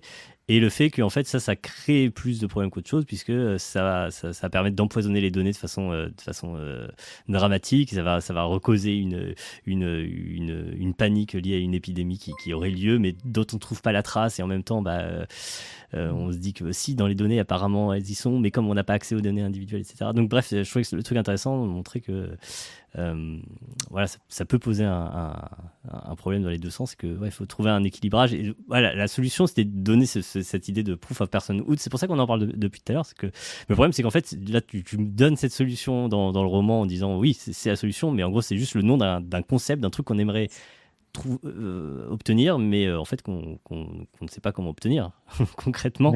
Euh, ah, pour, tourner, pour, pour tourner on m'avait proposé un moment, et je ne sais pas à quel point c'est sécurisé, d'utiliser les passes Covid comme pour of Personhood. À quel point c'est. On sait qu'il y a des faux qui circulent, mais. Alors, il y a des faux euh, ah qui prouvent que tu es vacciné alors que tu l'es ah pas. oui, c'est ça, oui, en sens là. Mais est-ce que des... L'identité est reliée à ton compte Amélie. Je pense que en fait, ça revient plus ou moins au numéro de sécurité. Hmm. Est-ce que le parrainage sur ton sol ne donnerait pas l'incentive de créer un faux compte pour que son vote compte double? Ah, donc c'est Euh, justement une ouais. gros- grosse question de recherche dont j'ai parlé aujourd'hui même avec, euh, avec une étudiante qui pourrait être intéressée euh, par contre ce sujet. Tu peux parrainer combien de, de gens Genre un- une personne? Enfin, dans l'idée. Bah, voilà, aujourd'hui zéro parce que oui, mais dans, l'idée de ce que tu voudrais faire, c'est genre une. Parce que c'est vrai que vrai que si tu peux parrainer un nombre illimité de personnes, limite, enfin, ça pose parce que ça pose le problème qu'une seule personne très motivée pourrait parrainer énormément de gens. Enfin, après, tu peux le. Ouais, Tu peux bah, si un faux compte, ça, mais, tu euh, peux créer des, plein de mm. faux comptes à partir d'un premier faux compte et tout ça. Euh, donc c'est vraiment une question qui, qui se pose, euh, avoir des, des algorithmes. Donc, euh, je pense l'idée de toute façon, c'est que je pense on va encourager les gens à se parrainer mutuellement. Donc il y aura- je pense qu'il n'y aura pas de limite sur le, le, parrain- le nombre de, de personnes qu'on parraine, mais c'est plus l'acceptation de quelqu'un et, pour, pour valider un compte, il faudra être parrainé par son suffisamment de personnes. Et probablement, il faudra aussi que euh, les comptes qui nous parrainent ne sont pas en train de parrainer un milliard de comptes. Il faut, faut réfléchir un peu plus à, à la sécurité d'un tel système. euh, et c'est une question ouverte. euh, à Hmm. Tu peux imaginer une sorte de. Genre, il faut que tu accèdes à un certain score de parrainage et genre euh, le- la, la quantité de parrainage que tu peux donner à quelqu'un euh, diminue euh, selon le nombre de parrainages que tu accordes, quoi. Un truc comme ça. Ouais. Ouais, C'était une idée, euh, c'est de sorte que la somme de tes parrainages, de tes dons de parrainage, soit quelque chose qui soit fini, euh, Hmm. quelque chose qui diminue petit à petit. Euh, ouais, effectivement. ouais. intéressant, euh, intéressant comme problème. Oui, parrainage par plusieurs personnes, ça pourrait pas limiter les faux comptes. Bah, enfin, tu, pourras toujours retrouver le même problème. Ouais, en, aies- en- en gros, il y a une tension entre on veut valider un maximum de comptes, euh, de, vrais comptes, et euh, la, sécurité, quoi. On veut qu'un minimum de, faux comptes soit validé. quoi. Donc, il bah, faut, trouver des bonnes solutions qui. on ne pourra pas satisfaire les deux à la fois. Donc, euh, c'est risque alpha, risque, risque bêta. Quoi. Hmm.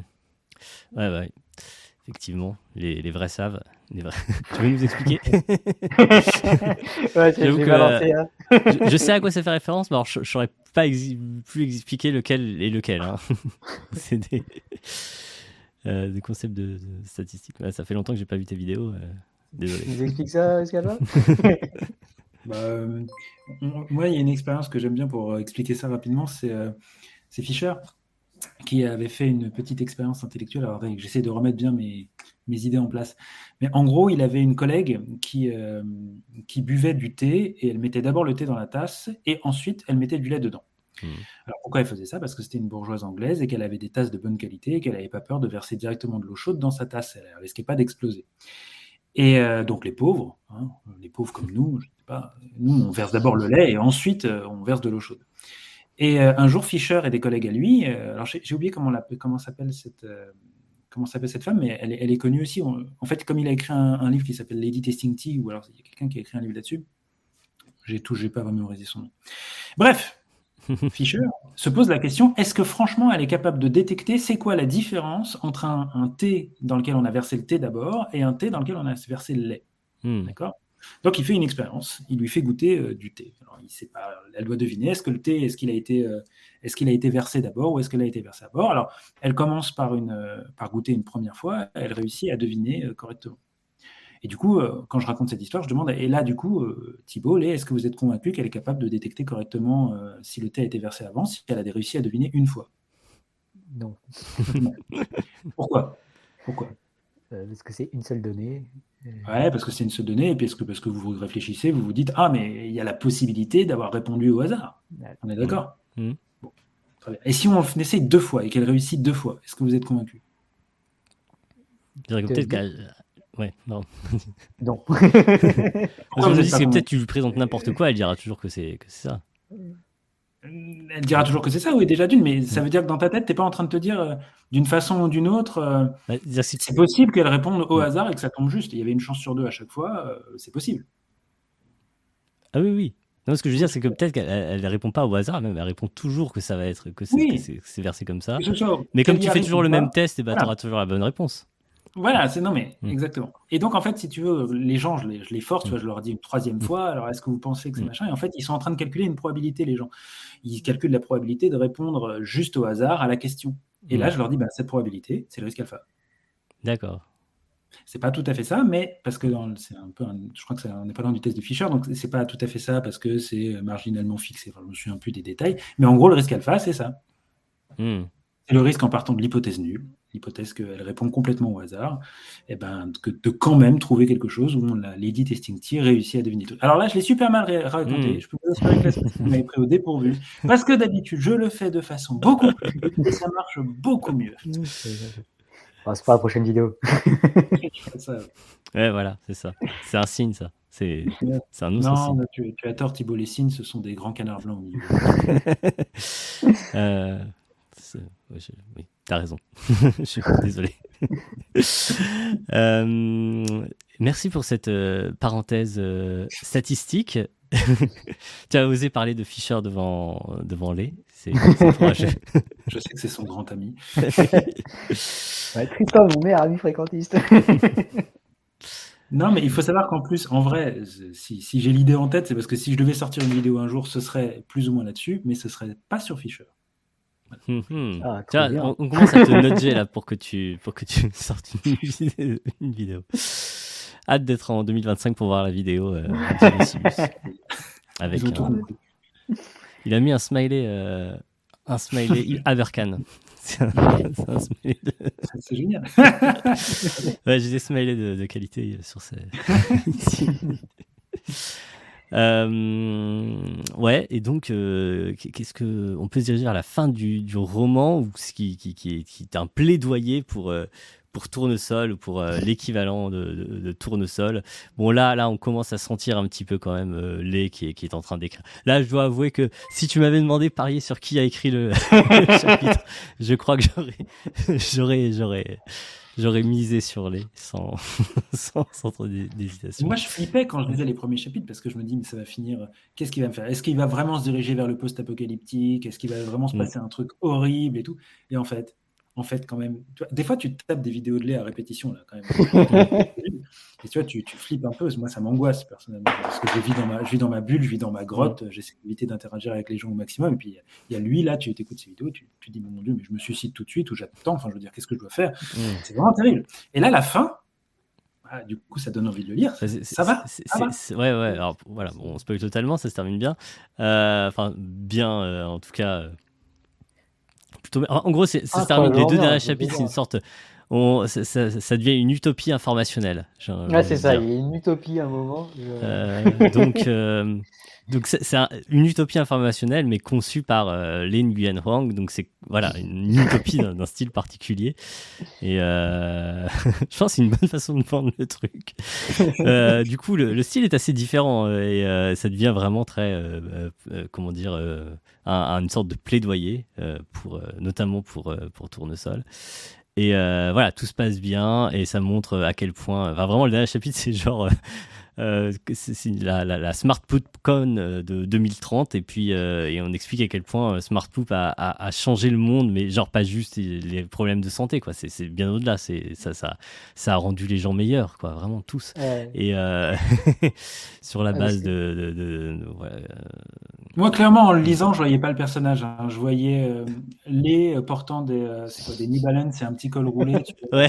Moi, je voyais un mélange euh, stylé, tu vois, c'était terriblement ça. qui faisait une espèce de, de TED Talk dans un dans un dans un stade comme ça acclamé Ouais, par C'est une révolution. Voilà, c'est une révolution. Et tu vois les. Je, je trouve le, le début chapitre, je me demandais presque si c'était le moment parce que je trouve que ça ultra ultra badant en réalité. C'est euh, genre il, fait une espèce de suspense sur le, nombre de suicides dans le monde. Donc t'as as le, le, le, le, nombre de, de suicidés dans le monde qui, qui s'affiche comme ça et, euh, et genre ça ça s'affiche il y a écrit 99 000 et les gens sont comme des oufs ouais Je, je mens pas, c'est exactement ce qui se passe dans le dernier chapitre. Ça, commence sur Ouais. ça, euh, parce que en fait c'est beaucoup moins que les autres années. Je trouve que c'était Ouais. assez, je trouve que c'était assez euh, couillu de, de commencer par euh, une foule en délire qui qui s'est- qui qui, qui hurle ouais en voyant le nombre de suicidés qu'il y a eu dans, dans le monde d'une année.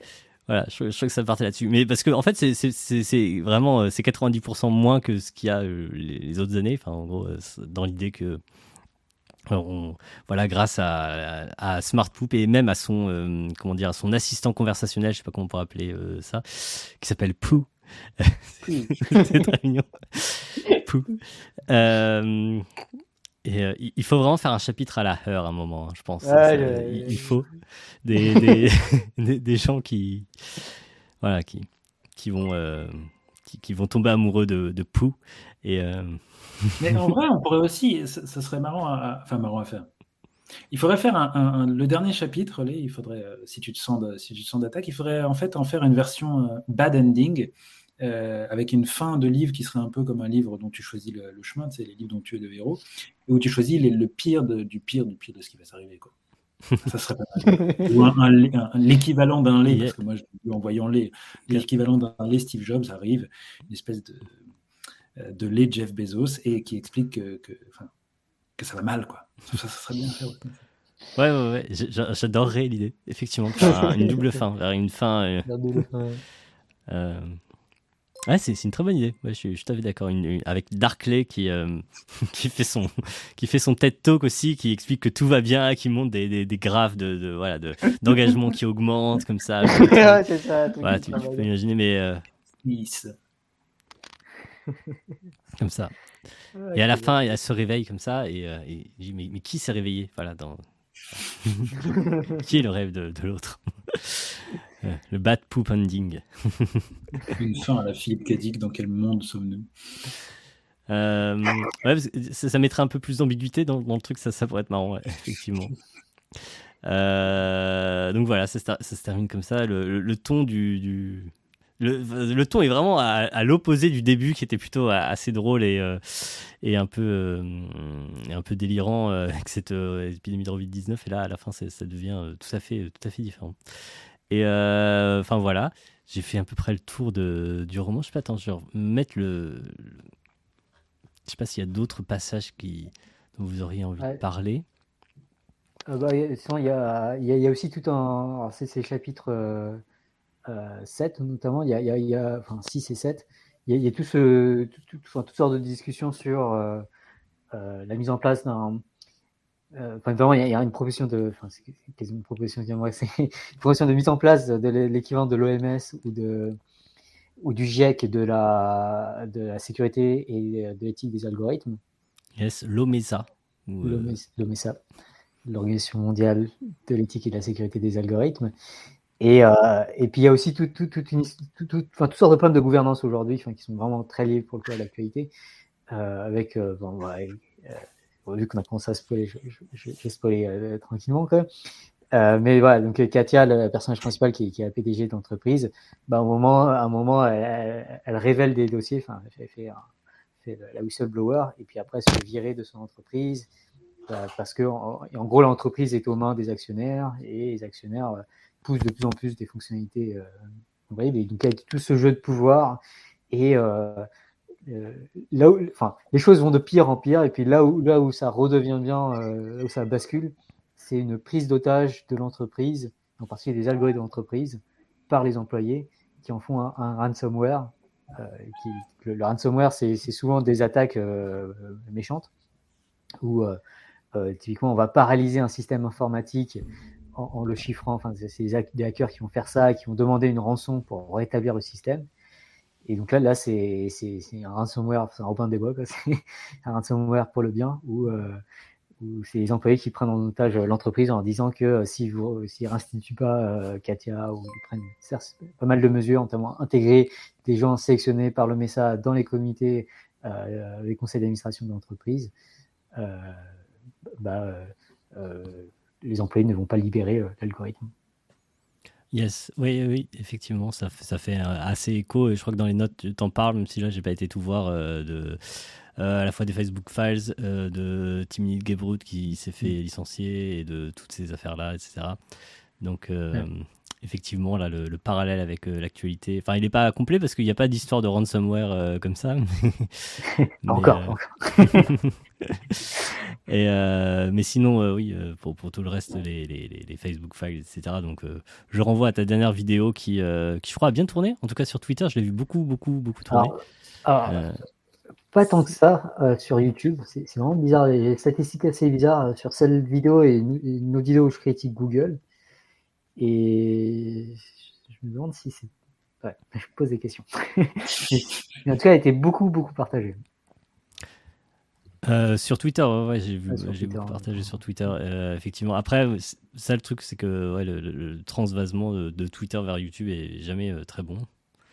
C'est plus, il y a un côté, c'est agréable d'être très partagé sur Twitter parce que tu as le sentiment que c'est un peu plus. je sais pas, c'est marrant, j'ai vraiment ce sentiment-là. Je sais pas s'il est complètement faux, mais il y a un côté quand quand t'es partagé par Twitter, genre c'est un peu quand même des, des viewers de qualité, j'ai l'impression. Pas, Ouais. Pourtant, j'ai pas, j'aime pas Twitter quelque part, mais euh, mais il y a un côté. euh, Et à côté, c'est les gens sont plus beaucoup moins anonymes que, que sur YouTube, quoi. Enfin, ou sur beaucoup d'autres Ouais. plateformes que tu Ouais, ne je- vois pas. Là, tu peux tou- toujours voir tout ce qu'ils disent. Ouais, c'est ça. Ouais, je pense. C'est une identité plus palpable. T'as raison. Putain, t'es malin, toi. Ouais. Bonjour à ton chat, au fait, il a, il a voulu s'inviter. euh, ouais, donc euh, qu'est-ce que je veux dire euh, Ouais, euh, je pensais que du coup qu'elle avait, qu'elle avait bien marché, mais euh, peut-être euh, que effectivement euh, le succès sur Twitter ne veut pas toujours dire euh, succès sur YouTube. euh, c'est pas toujours euh, évident. Mais en tout cas, ouais, elle est, elle est très cool. Génial le jeu de mots. Développeur de tout, de tout pays, unissez-vous. Ouais, c'est vrai. du PC, faisons table rase. Elle est bonne. J'aime bien. Euh, donc, euh, ouais. Et j'imagine que ce, ce chapitre-là, bah, tu l'avais, il n'était pas dans le plan d'origine, euh, ou peut-être il a été pas mal modifié par, a été euh, beaucoup modifié. euh, par les événements récents. Ouais. Euh, c'est vrai que Lé, t'es le seul, c'est la seule personne où il n'y a pas un être vivant qui, qui a fait éruption dans le, dans le cadre à un moment. Je pense que c'est parce que beaucoup de gens pensent que Lé est une intelligence artificielle. Et je crois que c'est une preuve. euh, Une seule, une seule en même temps à l'affichage. Il ne peut pas y en avoir une autre. c'est ça. Sinon, ça va faire. À moins que ce qu'il y a devant lui soit un animal, en fait, depuis le début. C'est c'est souvent posé la question. Non, les gens font remarquer aussi qu'il y a une sorte de raccord entre, tu vois, la, la surface de mon micro qui est lisse et, et la surface de son micro qui est. euh, et euh, voilà, par rapport à ça. Je ne vois pas la surface de ton micro, mais selon ces deux données-là, bah, je- j'en déduis que ton micro devrait être poilu. J'ai une, une corrélation qui est assez solide. Je, enfin, je me risque peut-être, hein, je ne sais pas. Euh, oui, et parfois, lait se transforme en Kant. Par, oui, quand quelqu'un follow, euh, vous, vous pouvez transformer ouais. en, en, un, en un philosophe aléatoire en vous abonnant ou en follow. Et, euh, et comment se passe la réception de tout ça, du coup, jusque-là? Parce que ça fait euh, peut-être, euh, je sais pas, une semaine, je n'ai pas trop compté que le livre. Non, plus que ça, même vachement plus que ça, parce que. Ouais. Bah, en plus, le, livre été en, enfin, sur euh, GitHub en, version bêta, tout ça, euh, depuis plusieurs euh, mois, envie de dire. Euh, donc, il y a. Du coup, il y, a- pas mal de, de, de relecteurs qui ont, fait des- des commentaires qui ont été inclus d'ailleurs dans la version 1.0. Euh, il y a, d'autres. trucs qui ont été mis euh, sur GitHub, il faut, que je réponde, mais j'ai pas eu le temps. Euh, je pense que enfin, j'ai eu des retours très positifs. Dans mon labo de recherche, les gens sont très intéressés par le truc parce que ça, illustre un peu des, problématiques de recherche que l'on a effectivement. Donc, euh, les gens qui trouvent ça très cool. Et euh, bah, sinon, j'ai essayé de, de l'offrir à, à gauche, à droite. euh, j'ai essayé de, de tenter Greg Egan. je lui ai envoyé un message en privé. Bon, ouais, Et il a répondu. Et ça, ça moi, je trouve que c'est un chic type. Euh, Ils sont très chic, ouais. Euh, mais bon, par contre, il a répondu en disant qu'il n'avait pas le temps. ouais. Hmm. Par contre, Guillaume, Thi- Thierry Lhermitte, lui, m'a dit qu'il avait acheté le livre. Euh, oui, parce que c'est ton, c'est ton poteau. Pourquoi il est pas là d'ailleurs? Putain, j'aurais dû l'inviter. Et euh, Ray, il demande pourquoi avoir choisi de la poupe comme sujet principal? Tu peux dire du caca, hein, tu sais. Euh, je comprends vraiment pas pourquoi avoir fait quelque chose. Pourquoi, pourquoi pas avoir fait quelque chose de normal Bah, Moi, moi je, je voyais l'intérêt. C'est le côté vraiment. Je sais pas. C'est marrant. Ça peut, ça, peut attirer le côté. Mais j'avoue qu'en un sens, euh, c'est presque sous-exploité en réalité. Si tu t'inquiètes du côté euh, poupe, euh, c'est pas euh, l'accent est pas est pas tant que ça mis dedans. Enfin, dire, la, la quantité de blagues possible est vraiment euh, c'est inépuisable. C'est une c'est une mine.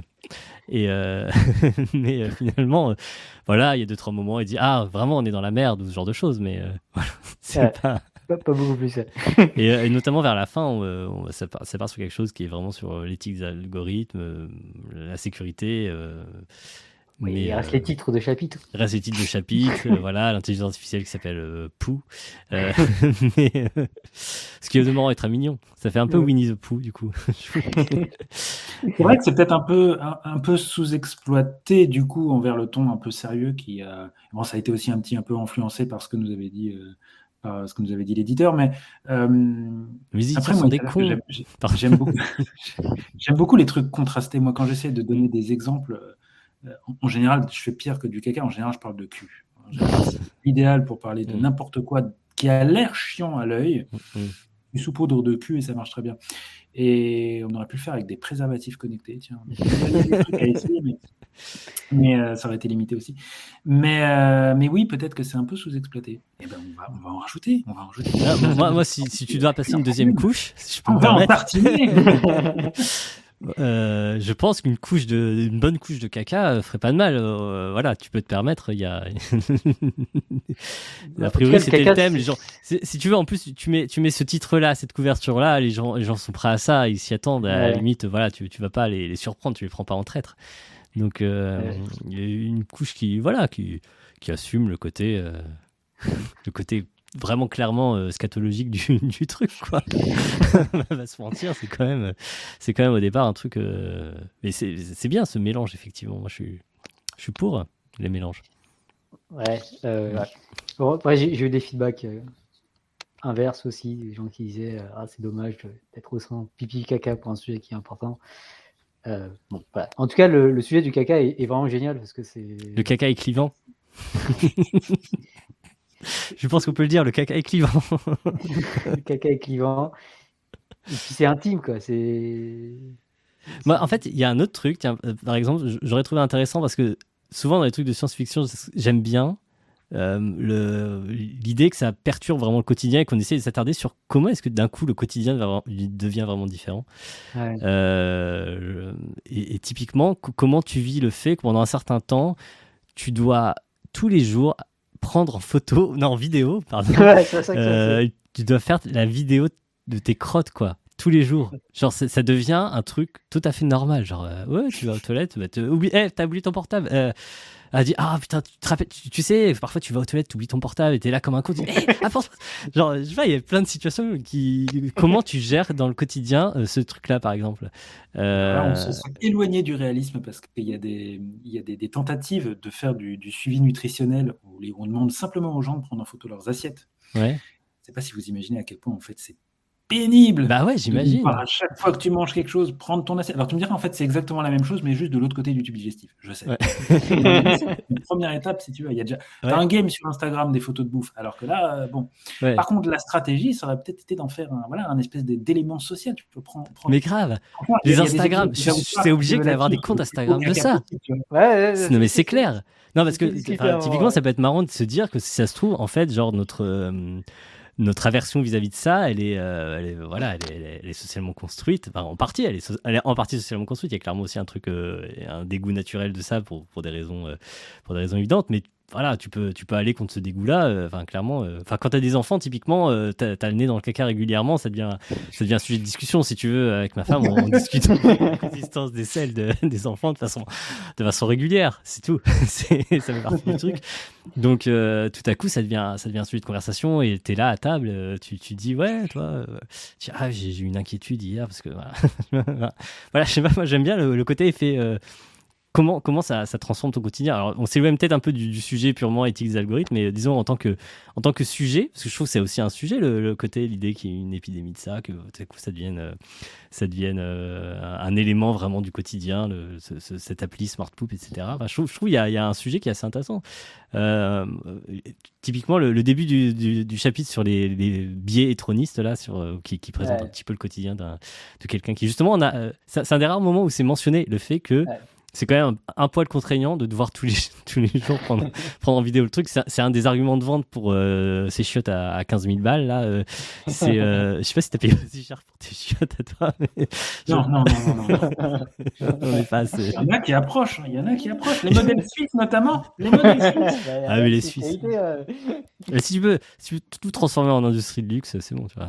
Peut-être la précision suisse pour les. Parce que c'est pas remboursé. Ça aurait été remboursé par la Sécu, ça ne aurait pas coûté aussi cher. ça. Et donc, en tout cas, un de ces arguments de vente, c'est de dire, euh, justement, grâce à tes, ces smart toilets de luxe, eh ben, tu, tu n'auras plus besoin de prendre en photo tes, tes crottes, puisqu'il y aura la, la, caméra intégrée euh, au niveau euh, de la cuvette. Quoi. Donc, euh, gros, gros argument de vente. Et voilà, moi j'aimais bien cette réflexion de se dire là, euh, ouais, effectivement, ça, ça, peut être un problème, c'est un peu contraignant. J'imagine que tout le monde ne le fait pas, que parfois tu oublies, etc. Puis tu... Alors, en, en, le lisant, moi, je me souviens, je m'étais fait, je m'étais fait la même réflexion, puis je pense que Léo aussi, mais c'était tout l'intérêt d'utiliser une, une, pandémie mondiale qui allait t'obliger à faire quelque chose ou vraiment motiver les gens à faire quelque chose. Mais c'est que oui, techniquement, euh, effectivement, le jour où l'application sort sans aucune raison particulière, mis à part certaines personnes où je, je sais, pour avoir déjà vu des, des, des, histoires des gens qui sont un peu obsédés par leur sel, euh, oui, ça marchera pas terrible comme application. Ouais. 70, euh, je sais plus, quelqu'un avait dit, quand j'avais lu en live, 70, 70 utilisateurs réguliers, que c'était euh, genre optimiste. Moi, je trouve que c'était, je trouve que c'était raisonnable, honnêtement, euh, quand même. Alors, après, parce que, parce que je pense qu'on sous-estime, je pense qu'on sous-estime le, le, le, le, côté, effectivement, comme tu dis, il y a des gens. oui, des gens. Mais, mais, même moi, je, je, vais vous partager un tout petit morceau d'intimité que ça a fait avec, avec ma copine, on a une classification des cacas. Okay. qui n'a pas tellement de rapport avec, euh, avec la, la, nature du caca. C'est le nombre de fois où il a fallu tirer la chasse d'eau. Y a-t-il une présence de traces ou pas? Y a-t-il fallu. Enfin, tu vois, des trucs comme ça. Et en fait, on a une classification. Donc, si tu veux, as, le, le, si tu donnes le nombre, c'est le nombre de fois où tu as tiré la chasse d'eau. Avant, j'avais des vieilles toilettes et il fallait parfois tirer plusieurs fois la chasse ouais, d'eau. Donc, si tu veux, tu avais ça, tu avais le A, B ou C ensuite. Donc, tu avais le nombre de chasses d'eau, par exemple, un 2B. Tu vois, il y a eu une, une trace qu'il a fallu un petit peu chier. Il y avait toute une classification. Et en fait, les, les blagues pipi caca à long, à long terme, ça devient des espèces de blagues personnelles que personne ne peut comprendre. C'est bien. C'est pratique. 3B, euh, tu vois, mais voilà. Et non, et potentiellement, potentiellement, ça pourrait faire ça. C'est excellent. Ouais, excellent comme toi qui ressort des, des toilettes, il te dit euh, 2B94 de, de Z4. Là, t'as Elon Musk qui te dit que c'est le nom de son fils. ah, génial. Excellent. Non, mais, mais oui, voilà, voilà exactement ce genre de euh, moi, je fais beaucoup de 2BC. Euh... euh, ouais. Et, et, et, quand tu dois aider avec la. Avec, tu sais, parfois, c'est vraiment difficile. Oui. Est-ce que tu avais voilà, un. Genre, bien évidemment, il y a déjà du papier toilette dedans, donc ça se coince dedans, donc c'est dégueulasse. Non, ça, les toilettes japonaises, plus de problème, plus de papier. Je comprends mieux pourquoi tu as fini par investir dans, dans, dans, ah, dans des chiottes de luxe. Okay. On ne sait pas que je partagerai ça ce soir, mais ok. Bah écoute, voilà, ça mène à tout. Hein, voilà. C'est ça la, la puissance de la littérature. Ouais. Euh, donc euh, ouais, ce côté euh, effet de réel autour de comment est-ce que ça, ça, fait irruption dans le quotidien et tout ça. Moi, je, moi, j'aurais été assez client de ça. Non, mais même pas pour le côté humoristique, mais simplement parce que je trouve que ça fait partie du charme de la SF. C'est ce côté-là de décrire un autre quotidien. Et, et finalement, comme on est assez souvent immédiatement dans les problématiques, c'est tout de suite. On, on, voilà, on, tu prends pas le temps de, de, de, de vraiment euh, présenter des, des, utilisateurs du quotidien, typiquement, sauf au dans, dans, le début de ce chapitre-là, parce que ça va servir ton propos après. Euh, mais finalement, ça, voilà. Qu quel est l'utilisateur de SmartPoop Je veux connaître l'utilisateur de SmartPoop euh, standard, quoi. Euh, voilà, que, comment il vit ça, que, à quel moment. Mais après, je comprends aussi, tu vois, dans, il y a des gens dans les commentaires qui disent que ça, ça décribilise le sujet et que ça aurait fait un bon bouquin de SF si le sujet était plus normal. Mais en fait, je enfin, je veux bien croire que ça peut décribiliser un petit peu, mais en même temps, c'est l'idée de la vulgarisation, c'est quelque part de perdre peut-être un petit peu de crédibilité et de gagner un petit peu d'audience pour le faire lire à des gens qui autrement n'auraient pas été intéressés. Moi, ce qui m'aurait inquiété de le faire sur un sujet normal, en fait, c'est que ça aurait presque plus été de la science-fiction un petit peu sur le, le futur, mais euh, des, avec les données médicales, il y a déjà beaucoup de choses qui existent, qui se font. Euh, moi, je déprime à chaque fois que j'écoute une vidéo de Léo où il parle de Facebook, si tu veux. Bon, bah, on y est déjà dans ces trucs-là. Ouais. Pas tellement de la SF, hein, c'est plus, ça aurait été plutôt un bouquin technique sur euh, qu'est-ce qui se passe en ce moment avec euh, les problèmes d'algorithmes. Oui, dans ce cas, en fait, si, si, si t'es pas client de ça, tu peux acheter le fabuleux chantier et puis voilà. Voilà, non mais c'est vrai. Euh, mais si je peux comprendre que c'est marrant que ça, que ça, mette mal à l'aise euh, peut-être certaines personnes le, ce genre de sujet. pas réputé pour être l'humour le plus fin du monde. Oui, hein. effectivement. Mais Voilà. il y a un petit côté universel aussi. Je pense que Ah oui, non, c'est vrai. Ouais, dans, dans les blagues les plus vieilles de l'Antiquité, euh, parce que je sais plus, on avait fait un, un live avec euh, Valentine il y, a, il y a très longtemps sur sa chaîne, où on avait lu des. Il y a, il y a un recueil de blagues de, de l'Antiquité. Genre, je sais pas, je crois que c'est genre euh, Mésopotamie, la source. Ouais. Genre vraiment, donc les, les, les plus vieilles blagues de, de l'humanité. Alors, je, je sais- je ce blagues de caca en cunéiforme, quoi. C'est le. Ouais, ouais, bah, c'est ça. Alors, euh, peut-être- je dis peut-être des bêtises, je sais pas si c'était. Mais en tout cas, voilà, c'est ça le thème du truc. Je sais pas, je sais pas si c'était un recueil ou si c'est un vrai. Enfin, bref, en tout cas. Et il y avait des blagues très vieilles. Il y avait aussi des blagues sur euh, une maladie que je ne connaissais pas, qui s'appelle euh, l'hydrocèle. Euh, Ah, les- si, si, si, si, les, des testicules énormes, c'est ça? C'est ça. Et on ne savait pas, et on ne savait pas ce que c'était. Du coup, on a tapé sur. J'allais euh, j'allais te dire, l'autre possibilité avec le caca est tout aussi universelle. Et comme j'ai dit tout à l'heure, c'est le cul. Voilà, c'est ça. Bah, oui, et ça marchait déjà. Euh, Il y a aussi pas mal de blagues misogynes. hein. Ça, ça, ça marchait Ça, déjà à l'époque. Et non, juste, euh, on savait pas ce que c'était euh, hyd- hydrocèle parce que c'est pas transparent. Et du coup, on l'a tapé euh, en direct. Il on- taper dans Google Images. Voilà. ouais, ouais, mais le problème, c'est qu'il y a quand même des suggestions d'images quand tu tapes dans, dans le truc. Donc, ça, voilà. Bref, petite, petite anecdote d'hydrocèle. Comment? C'était en live Twitch? Oui, c'était en live Twitch. c'était Ah le premier live Twitch de Valentine, en fait. Voilà. Du coup, sa chaîne euh, aurait pu avoir une durée d'existence très, très, très, très brève. Mais, euh, donc voilà, oui, effectivement, c'est il y a un côté un peu universel et des blagues de caca, donc de des Mésopotamiens. euh. Est-ce qu'il y a toujours un replay de cette euh, Je pense que oui. Il faudrait regarder. Elle doit avoir une chaîne secondaire, euh, Valentine, genre la chaîne de Fiona. Et, et je, je, je crois qu'il y a des replays dessus. Donc il y a moyen de voir ça éventuellement. Peut-être qu'elle l'a viré aussi le, le- le passage en question, mais parce que c'était voilà l'image était l'image était explicite du coup. hein. Et je ne connaissais pas, voilà, mais euh, visiblement c'était c'était connu quoi. J'avais même des Euh. blagues là-dessus quoi, c'est dire. Le corps humain dispose de plein de, de plein de, de ressources et de possibilités pour nous étonner. Effectivement, c'était c'était surprenant. Euh, voilà, mais euh, je je sais pas comment on est parti là-dessus. Si, si, enfin, si, si, c'était pour justifier le fait que effectivement c'est une, c'est un ressort comique euh, qui peut ne pas plaire à tout le monde, mais bon, qui, c'est difficile de, c'est difficile de plaire à tout le monde quand, quand on part sur un, sur, sur un truc. euh, Mais que vraiment un sujet sérieux, ça aurait été, je pense que ça aurait été vraiment déprimant. quoi. ça aurait été vraiment déprimant. Je pense que justement ça peut être un, ça peut être le, le truc qui attire dans le lecteur au départ, quoi. Genre la- Ouais. le côté un peu sympathique de, de, de, de l'idée de départ. Et euh, je pense que voilà. Je, je- je sais pas si donc tu as eu des retours de, de gens qui étaient euh, qui étaient moyennement euh, attirés par ce truc-là, enfin attirés, je sais pas comment dire, qui étaient un peu rebutés. Est-ce que tu as eu comme parce que du coup moi je te fais plutôt limite le retour inverse qui est de, de dire que euh, j'ai presque été déçu en un sens que ça a été un peu euh, mis, mis sous le tapis. je sais pas comment tout devient tellement poétique. Euh, euh, en tout cas, voilà, euh, pas, pas exploité à son, à son maximum en un sens. Euh, t'as- T'en as eu aussi des retours dans, dans ce sens-là ou, euh, ou je suis le premier à. Pas tant que ça en fait. Euh, Hmm. Non, je crois que t'es un des premiers à me, le dire. euh, Je te C'est pousse vrai du que les gens ont plus poussé à- sur- vers la retenue que vers. euh, que, que- Bah, il me semble Vous que si tu sentez, pousses bien, vous sentez bien, vous sentez le biais de à qui vous avez présenté le truc, les qui présentent ça à des universitaires spécialisés dans le domaine. hein. Pourquoi tu parles de caca? Qu'est-ce que tu nous en Ah non, ça, ça, ils ont kiffé. Que-. Ah voilà, ok. mais, mais ils disaient. ah, enfin, après, c'est toujours l'image qu'on se fait des, potentiels lecteurs qui. Mais euh, ouais, il y, en a, il y en a qui étaient un peu plus. euh, bon, c'est vrai que c'est rigolo, euh, c'est cool, mais bon, c'est un peu lourd, quoi. J'ai un peu ce, genre de retour aussi. Donc je sais pas, faut- c'est difficile de plaire à tout le monde. Étonnamment, ouais, on n'est pas très, enfin, on n'est quand même pas très hardcore. Effectivement, le côté vraiment caca est pas extrêmement, euh, est vraiment pas extrêmement développé. Je, comprends plus la, critique du coup de Thibaut. Parce que en vrai, euh, c'est une problématique que j'imagine ont tous les spécialistes d'organes vraiment tournés vers, euh, vers ça, donc les proctologues, les, chirurgiens digestifs, euh, les gens qui font des endos, enfin des coloscopies, etc. C'est une image où il faut être à la fois sérieux, mais où qui sont des, des trucs réels. Effectivement, s'il y avait vraiment une maladie où il fallait analyser les selles constamment pour réussir à l'empêcher, ben ouais, on le ferait, quoi. On le ferait vraiment. Et quelque part, quelque part, je me demande, ça me fait réfléchir à ça, je me demande s'il y a une modification avec le temps de la, de la perception des postillons depuis deux ans. Parce Ouais. que forcément, on serait beaucoup plus à l'aise avec notre caca si on le prenait en photo sans arrêt. À la Mm. fois, on en aurait aussi plus peur parce qu'on se dirait qu'il est vecteur de quelque chose. Mais en Ouais. fait, ça, on en a déjà peur parce que c'est une, c'est un truc relativement ancestral. Enfin, c'est assez.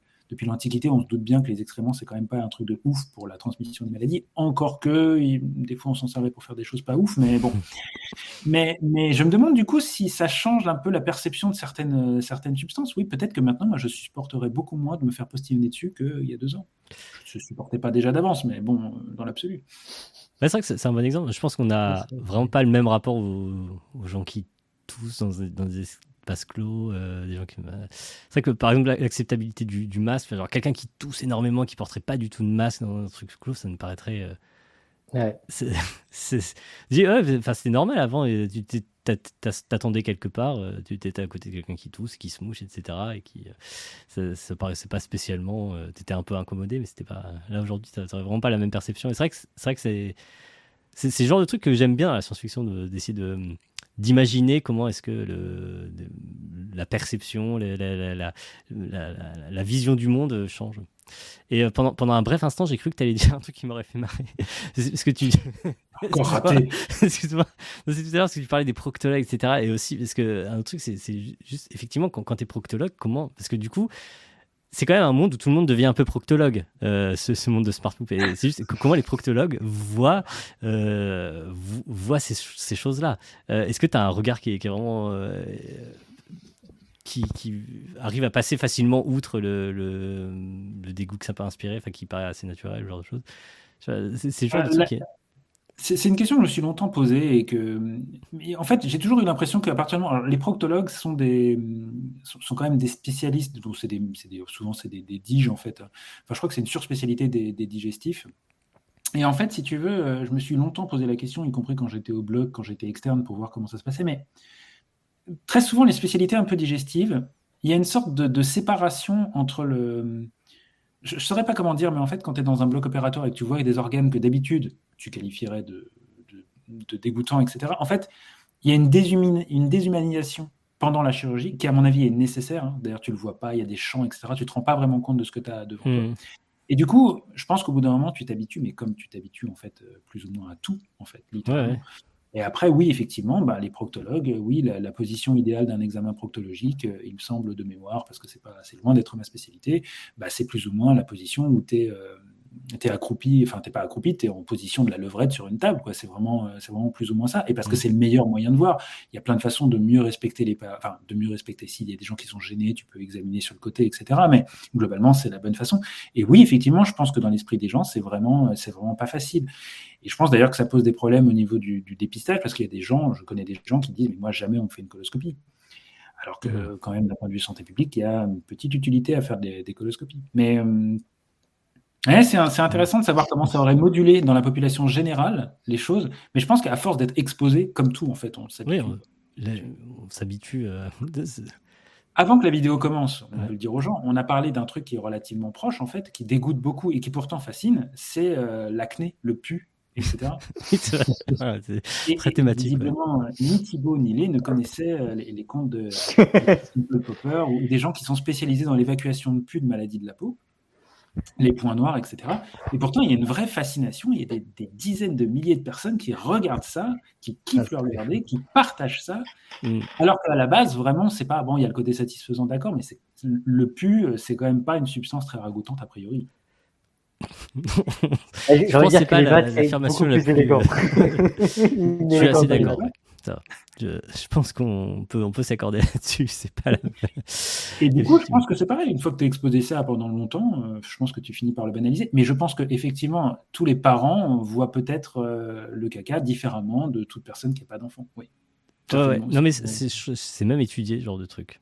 Genre, t'es- Ah. en tant que parent, tu es moins sensible à l'odeur, enfin, euh, tu trouves moins désagréable l'odeur de.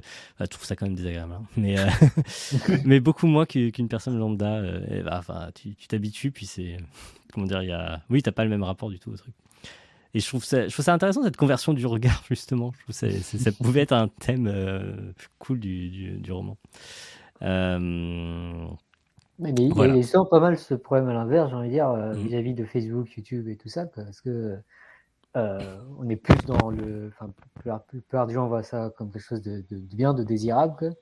Et il manque peut-être une, une, étape de dégoût euh, par rapport à, à, des vagues de shitstorm sur Twitter ou ce genre de choses. Quoi.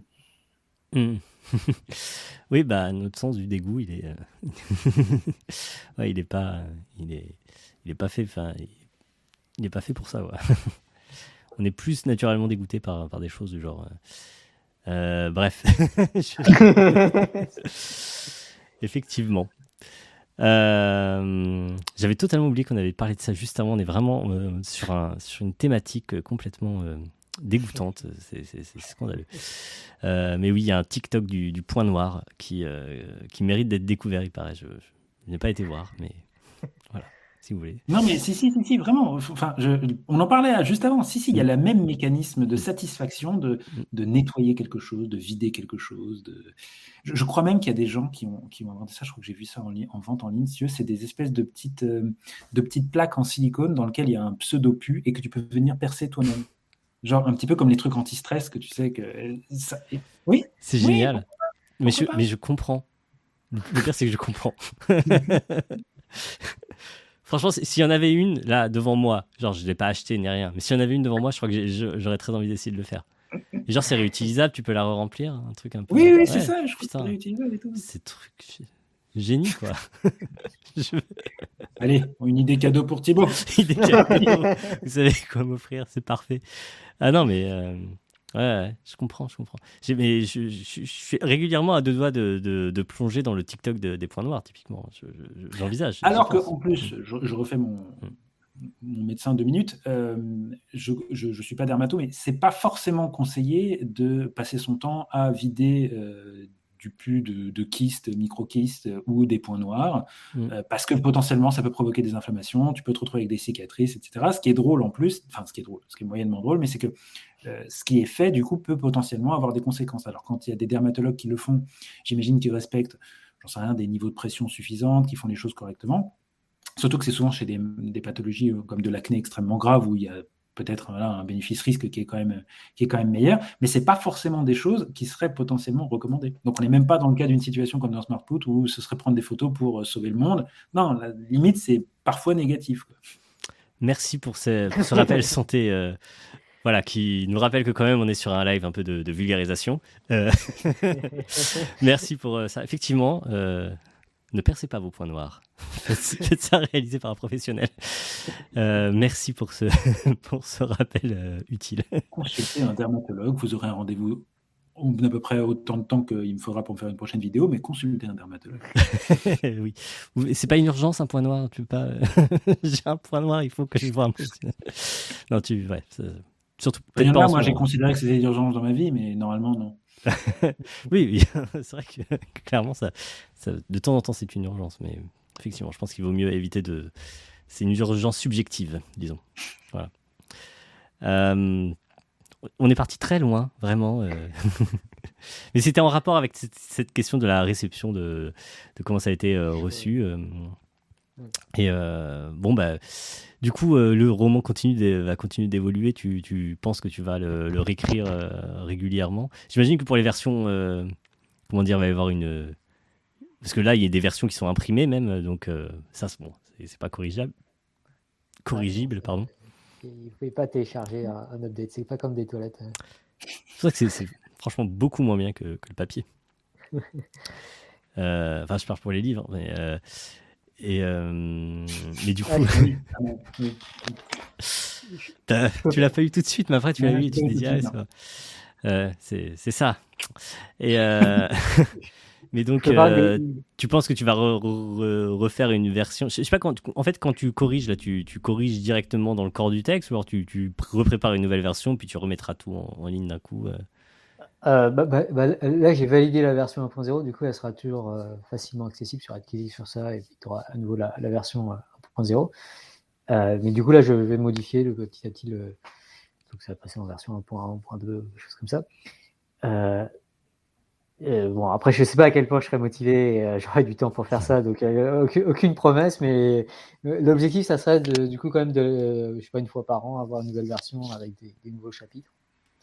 Et je peux, je peux laisser du coup les, les, idées de nouveaux chapitres Hmm. Euh, euh, bon, après, je les écrirai moi. Enfin, bon, bref, en tout cas, euh, les, les idées de nouveaux chapitres. Vas-y, balance-les.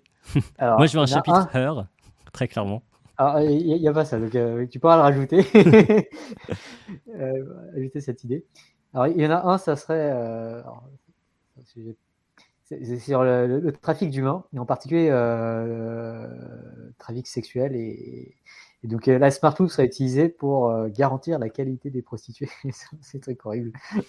On part vraiment sur du, sur du sympathique et du, joyeux. familial. Quoi. Grand écart entre le sujet rigolo et. Ouais, voilà. ouais, il devient vraiment euh, de plus en plus euh, compliqué à tenir quand même. Ouais, du coup, euh, ouais, ok. Un- autre sujet, ça serait euh, le fait qu'il y ait des. Donc, là, c'est c'est un parti, parce que donc un moment, euh, Smart Loop est euh, en gros aux mains des, actionnaires et commence à faire des trucs euh, vraiment pas cool. Donc à revendre des données en particulier euh, pour de la publicité ciblée. Et donc, il y a une idée d'aller plus loin dans ça et de se dire qu'à un moment, Smart Loop fait des horoscopes, ou des.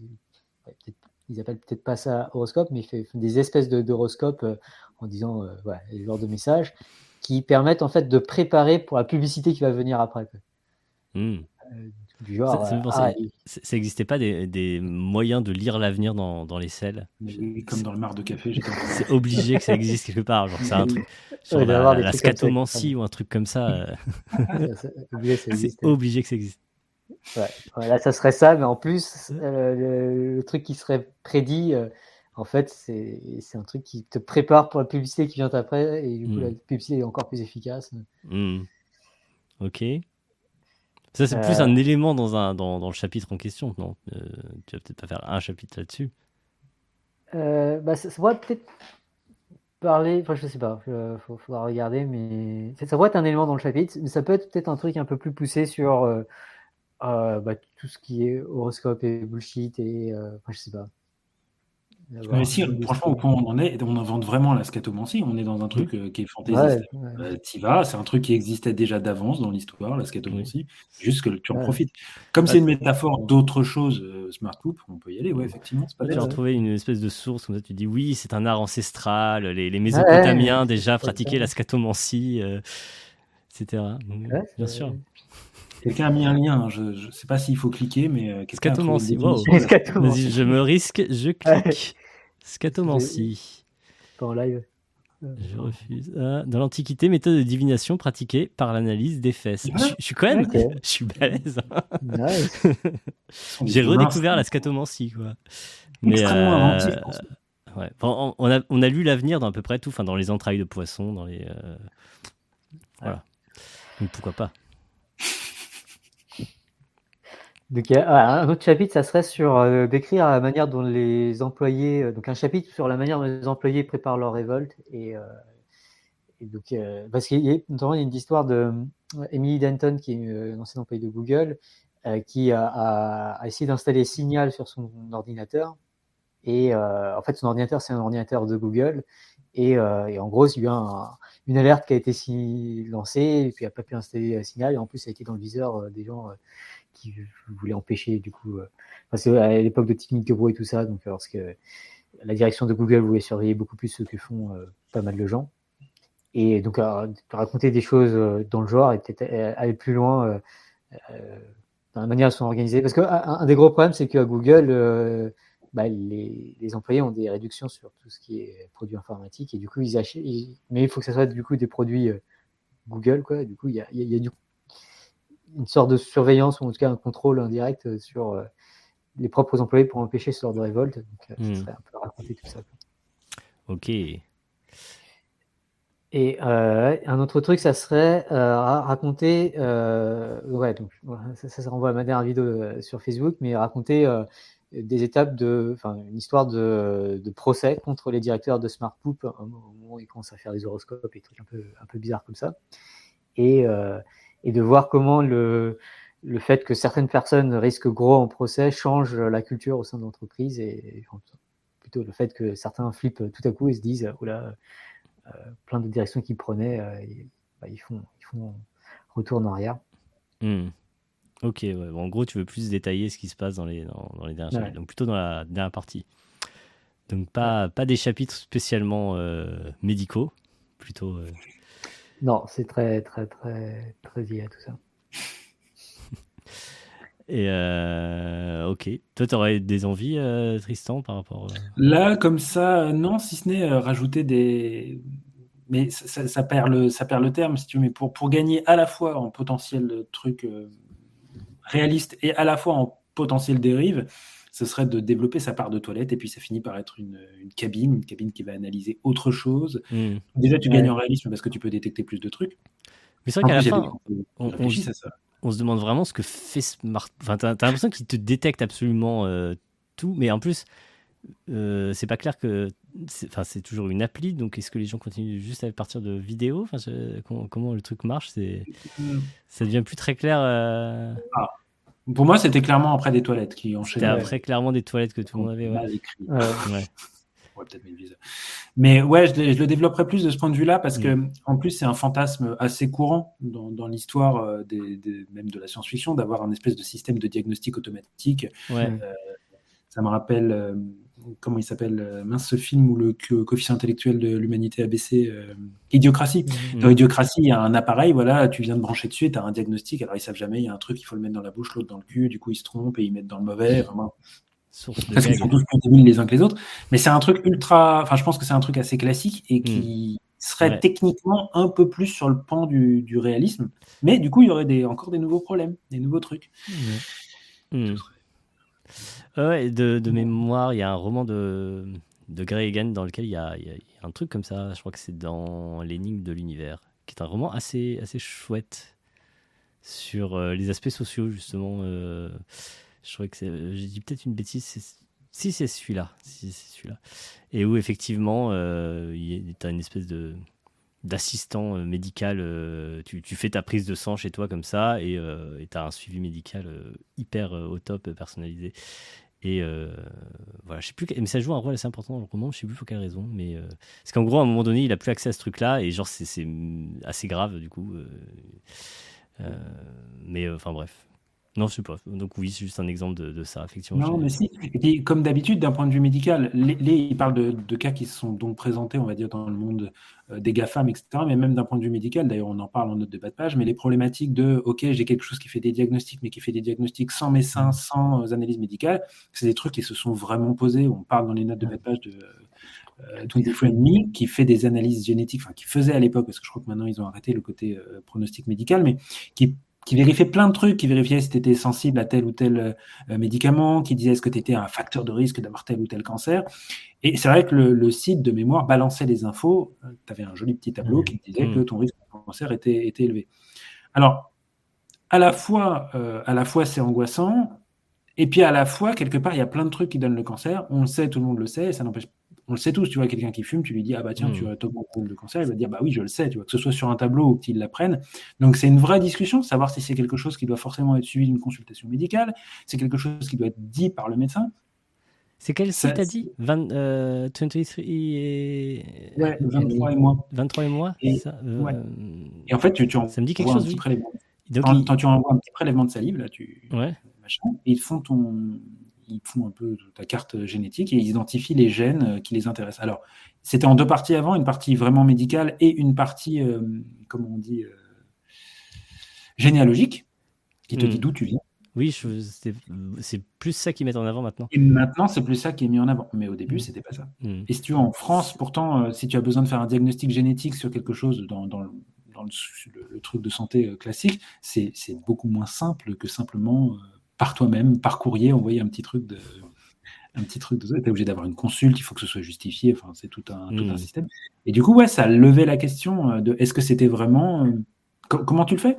Comment tu le fais? Donc, il n'y a pas que des trucs vraiment liés au GAFAM, même si je sais qu'ils s'intéressent beaucoup à la santé et que Ah. potentiellement un jour ils pourraient racheter une boîte de génétique aussi, hein, parce que après, qu'est-ce que tu fais des données euh, des- des- du génome des gens? Hmm. Je sais Effectivement. pas Si les gens sont très intéressés par notre génome, mais Le... C'est marrant, je- si je dis pas de bêtises, j'ai déjà reçu plusieurs fois des propositions de partenariat de cette euh, boîte, il me semble.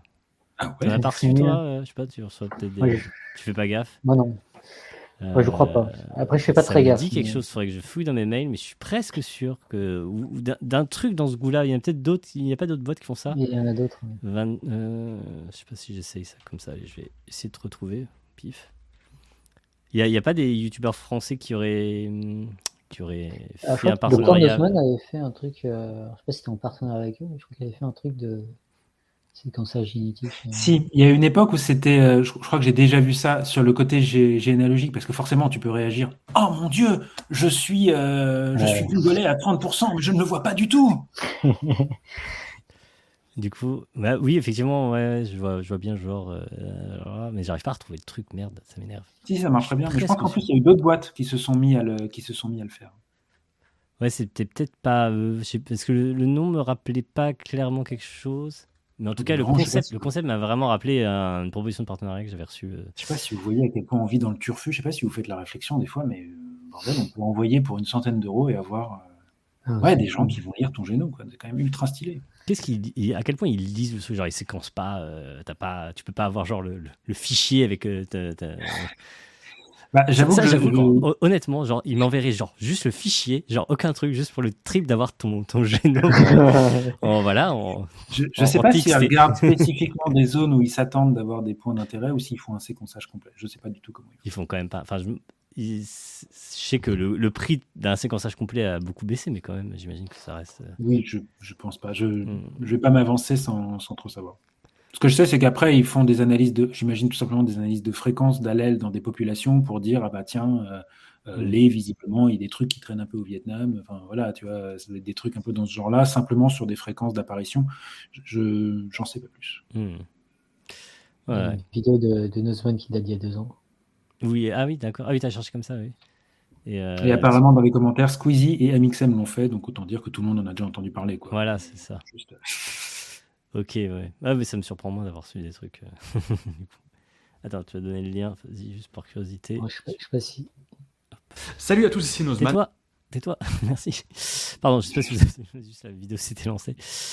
Euh, Et donc, ah, mais il met que des liens comme ça. Coupe en réduction pour le test. Non, c'était myheritage.fr. Oui, voilà, c'est ça. C'est ça. Et je crois bien avoir reçu une, demande de sponsor il n'y a pas longtemps. Enfin, une proposition de sponsor plutôt. Car Mais oui, on en reçoit beaucoup et on en, et on en refuse beaucoup, contrairement à ce que mais- croient les gens.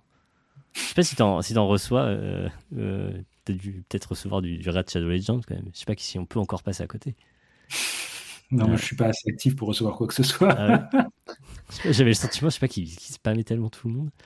Je- parce que je crois que Red Shadow Legends, j'ai commencé à en recevoir, mais genre très très très tôt. Vraiment. genre ils sont au taquet.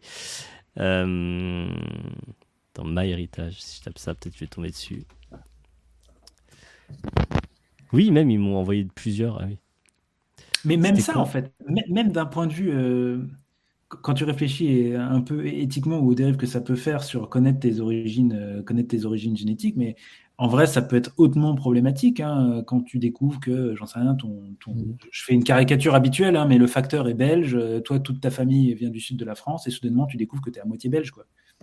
Hmm, ouais, effectivement. Maman sûre, papa peut-être, oui. tout ça, tout ça.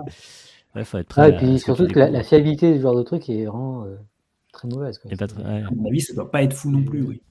Donc juste, euh, effectivement, j'ai reçu cinq propositions de partenariat. Je regarde là dans ma boîte mail. Euh, avait une, vi- une vidéo où tu avais des sœurs jumelles qui, qui ont fait ce truc et elles avaient des résultats différents. ouais. Quand tu dis My Heritage m'est tombé dessus, on pourrait euh, penser à autre chose. Ouais, effectivement.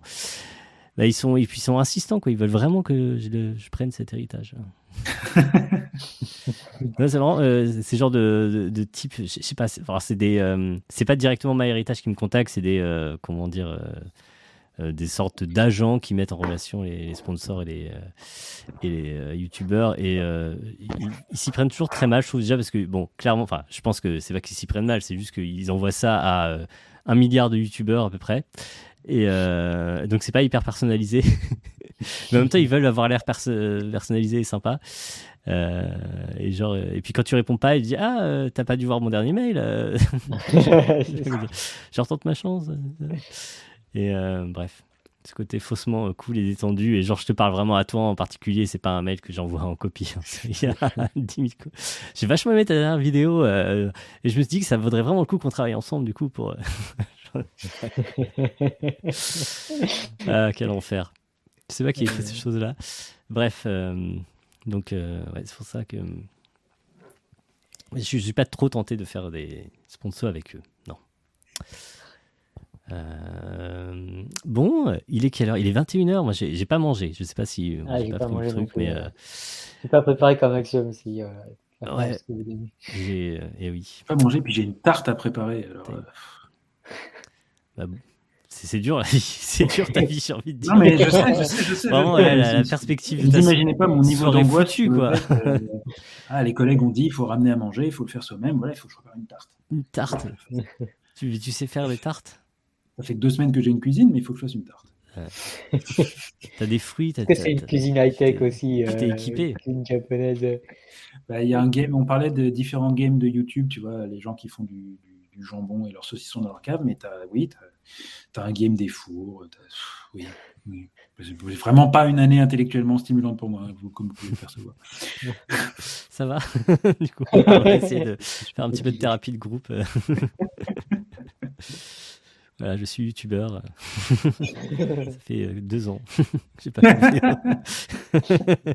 Quelqu'un qui a dit dans les commentaires Tristan a arrêté les vidéos quand leur VPN n'était pas encore créé. Je pense que c'est vrai. Ah, non, c'est pas possible. NordVPN, c'est, vieux comme, euh, comme YouTube presque. Je ne pense pas. Ouais. Le truc, c'est que, enfin, typiquement, j'ai reçu plein de trucs de NordVPN ou d'autres trucs, mais pareil, c'est jamais NordVPN, en fait, c'est toujours des, des, des gens qui, euh, qui, te, qui te disent Hé, j'ai un contact à NordVPN qui, qui cherche des trucs. Enfin, bref. Donc, euh, Ouais. c'est. Enfin, bref, une bonne idée, un live cuisine. Alors, moi, si je fais un live cuisine, ça va être vraiment le live cuisine le plus court de la Terre, quoi. C'est... Moi, j'ai... Pour moi, tout ce qui se prépare en plus de deux minutes est, euh, est excessivement long. Bah, figurez-vous que moi, et d'ailleurs, si vous êtes tenté, hein, je suis chaud pour faire ça en groupe, hein, j'aimerais bien qu'on fasse de l'evidence-based cuisine. Hmm. Parce que, je vous explique, j'ai quand même vraiment l'impression, quand, quand je lis des recettes, il y, a- il y a des trucs qui me semblent euh, pas justifiés. L'autre jour, par exemple, euh, j'ai fait un, un cheesecake et je me suis demandé, mais quelle quantité de gélatine je dois mettre dedans? Quelle est la quantité de gélatine qui va maximiser vraiment le- la texture, le goût? Et je me dis, mais en fait, c'est simple, je vais préparer des petits cheesecakes avec des, des petits cheesecakes avec des dosages de gélatine différents. Je vais faire goûter un panel et puis je vais essayer d'identifier quel est l'élément qui va vraiment me, qui va C'est vraiment le mieux justifier. Et en fait, j'ai vraiment envie de faire des expériences comme ça des fois. Ça me Eh, démange. Mais n'empêche, ça, ça sera un concept de, de chaîne de cuisine. Pour le coup, je serais pas spécialement intéressé par les chaînes de cuisine, mais globalement, de l'evidence-based, de, de plein de trucs un peu snob comme ça. Genre, parce que- parce qu'en plus, il y a vraiment des études. euh, c'est- un peu une marotte à moi, j'adore ce genre de truc. Et euh, par exemple, on, on a prouvé que euh, la hype autour des, des Stradivarius est complètement infondée. C'est-à-dire que si tu fais jouer en aveugle, les, les- les- instrumentistes, alors déjà c'est infondé du côté des auditeurs, mais c'est infondé du côté même des instrumentistes. C'est-à-dire que si tu fais jouer en aveugle entre des, euh, des- tu leur, euh, voilà, ils, Ouais. ils peuvent pas parce qu'évidemment visuellement tu peux reconnaître un Stradivarius, mais juste tu lui donnes juste l'archer, le comme ça le violon et il joue. En, en aveugle, c'est même pas que c'est indiscernable, c'est que les, les instrumentistes actuels sont mieux notés que les, que les Stradivarius, ce genre de trucs. Euh, plein de trucs autour de, de, de, de l'œnologie aussi. L'œnologie aussi, euh, oui, j'allais te dire, le vin blanc, le vin rouge, je pense qu'on avait lu la même chose. oui, euh, si tu décolores le truc, effectivement, les gens donnaient des réponses. Ils se mettaient à, à- à décrire un vin rouge avec un vocabulaire de vin blanc ou l'inverse, si simplement la- leur, leur aspect visuel avait changé. Couleur, ouais. que tu- Euh, mais, mais même au- enfin, au-delà de ça, simplement faire des, des- des trucs en aveugle, voir à quel point. euh, voilà. Mais vous savez, moi-même, ça me. En fait, j'ai plein d'idées, hein, j'ai absolument pas le temps ni la motivation, mais en fait, ça vient d'une frustration qui est la, frustration de ne plus croire rien sans essai clinique. Ce qui me fatigue du coup énormément. Je, je vais acheter un produit pour nettoyer le sol. Ah ouais, alors il y a des produits ils- sans rinçage. Ah À quel point sans rinçage? Et puis il faut que je prenne lequel. Alors qu'est-ce que je vais faire? Sur n'importe quel sol? Alors tiens, j'ai imaginé une vidéo tu vois, où je teste sur différentes sols dans des conditions de température contrôlées, lequel s'évapore le mieux. Tu vois. Et en fait, tu passes ton temps à ça. Tu te dis, mais oui, ils te disent ça là, mais est-ce que c'est vrai? Est-ce que c'est vraiment vrai? Ouais, je, C'est comprends, fatigant. je comprends très bien. ouais. Est-ce que, que ça serait une pathologie, genre vraiment l'obsession du, du, du test randomisé, quoi? Le, le mec qui ne veut plus rien croire sans test randomisé, sorte de Mais non déformation mais c'est une vraie déformation. Pour le coup, je le dis en me marrant, mais c'est une vraie déformation parce que tu te mets à plus croire en rien en fait. Tu te dis mais non, mais là c'est sûr qu'ils n'ont pas fait de test. C'est mort là, je les crois. C'est de l'empirisme. Oh là, là, pff, ils se basent sur des mécanismes. Oh là, j'y crois. Quelqu'un qui demande, oui, le Stradivarius, c'est euh, pas une marque de violon, enfin, c'est euh, c'est un type de violon construit par un constructeur qui s'appelait Stradivarius, qui date du 17, je sais pas, 16e, enfin, c'est un italien, je crois, ça va être de- euh, peut-être de la Renaissance même, c'est vraiment très vieux. Et bref, c'est censé être les meilleurs violons du monde, etc. Il y a vraiment tout, tout, un truc autour de, de, de, ces violons qui sont mythiques. Je dis ça avec beaucoup de mépris, etc. Tu as des pianistes sur YouTube qui te disent Entendrez-vous la différence entre ce piano à 10 euros et ce piano à 100 000 à 10, c'est peut-être un peu too much. Mais... C'est vrai qu'il y a tout un truc de ça. Euh, J'avais vu entre tu, tu prends le, le, le, bas de gamme et le haut de gamme et tu, tu... mais c'est pas c'est pas evidence based. Tu vois, c'est pas il y a pas c'est pas assez rigoureux. Moi, je veux vraiment. Euh, il, il, faut que ce soit à l'aveugle sur euh, un panel assez large, etc. Et là, là vraiment, là, là, tu me tiens. Là, là, je regarde les vidéos. Là, c'est sûr. si tu veux relancer. Peut-être en 2030, je verrai. Moi, je trouve que ça reste dans la thématique de ta chaîne. Je suis, tout à fait pour. Choisis euh, evidence-based euh, tarte, là, voilà. Euh, pas, qui est la quantité de optimale de, de, de fraises qu'il faut mettre pour. Euh, voilà, je pense que. Non, tu tiens, tu tiens un truc. Voilà. Ouais, on, on va te coacher, tu vas. T'inquiète pas. Ouais, normalement, euh, pour être au niveau de lait, il faut que je sorte une vidéo sur une recette à peu près tous les trois jours, non, normalement. Non, non mais alors, ouais, alors niveau productivité, il faut pas, il faut pas se baser sur lait. C'est Ouais, un mauvais modèle. C'est vrai, oui. D'ailleurs, on est lundi soir. T'as pas sorti de vidéo là? Ah, Qu'est-ce que tu fous? Là, je suis devenu comme un youtubeur. euh, C'est ça. Ah, ça y est. Bah déjà, même si t'en sors qu'une tous les deux semaines, t'es es plus qu'un youtubeur de base. parce que c'est moi, j'ai dû me faire. Ah, je pense à moins de. Enfin, après, ça dépend. ouais. Vidéos annoncées, tout ça, mais les vraies vidéos, je suis plus à une par mois. J'ai l'impression. C'est bizarre parce que en un sens, j'ai plus de temps qu'au au tout début. Quoique j'ai assez Ouais. vite été à plein temps. hein. Mais euh, mon temps de production, il s'est de plus en plus allongé parce que. euh, bah, en fait, si tu veux que ta vidéo soit vue, il faut qu'elle soit vraiment très. J'ai enfin, j'ai l'impression de devoir bosser vachement plus mes vidéos, quoi, en fait, simplement. Ouais. Et, euh, et euh, tout ça pour des résultats qui qui sont pas toujours euh, flamboyants. Donc, euh, bref. Ouais. Mais bon, euh, mais je suis quand même content de ce que je fais. Après tout. Euh, c'est ça euh, important, hein, c'est on prend Tout ce que plaisir. tu fais Et ouais, globalement, ça va. Je suis, enfin, je- je- je- j'aime bien les vidéos que je fais. Je- donc, tant, tant que, tant que j'en suis à ce point-là, je trouve, je trouve ça cool. après, effectivement. tu fais Moi, des j'aime bien vidéos les vidéos aussi. que tu fais. Ah bah merci, c'est sympa. Moi, j'aime, j'aime bien les vidéos que tu faisais. L'importance de la conjugaison. Mais je crois que je te l'ai déjà dit, en plus, je, je regardais tes vidéos dans des conditions très particulières. Je ne sais pas pourquoi. C'est comme les gens tu sais, qui font des box échecs. Oui. tu sais, ils se font un petit peu Je, sais, en faisant du rameur, genre, en- t'écoutais, t'écoutais Axiom en faisant du rameur, non, c'est pas ça? Axiom et tes vidéos en général, je fais ouais. quand je fais du sport, systématiquement. Quand je fais de la muscu, je... petit monsieur fille. Philosophie muscu, tu vois, c'est le... l'alliance. Je veux ressembler, je veux avoir le même physique C'est que lui. C'est très étrange. Ah, quelqu'un a trouvé la, la- la source du, euh, de l'article sur, les, sur le Stradivarius. Oui. La science n'a pas euh, donné de. Attends, je vais passer. J'ai la flemme maintenant. Je ne veux plus faire du traduction à la volée. Je- J'utilise DeepL. C'est aussi simple. Hop. Euh, la science n'a fourni aucune preuve convaincante de l'existence ou non d'une propriété mesurable qui distinguerait les in- instruments. Euh... Attends, pourquoi Crémonise Instrument Crémonet. Ça doit être euh, bon, ces instruments-là, comme euh, Stradivarius, etc., des meilleurs violons fabriqués par les artisans d'aujourd'hui. Bim, voilà, la science. Ouais,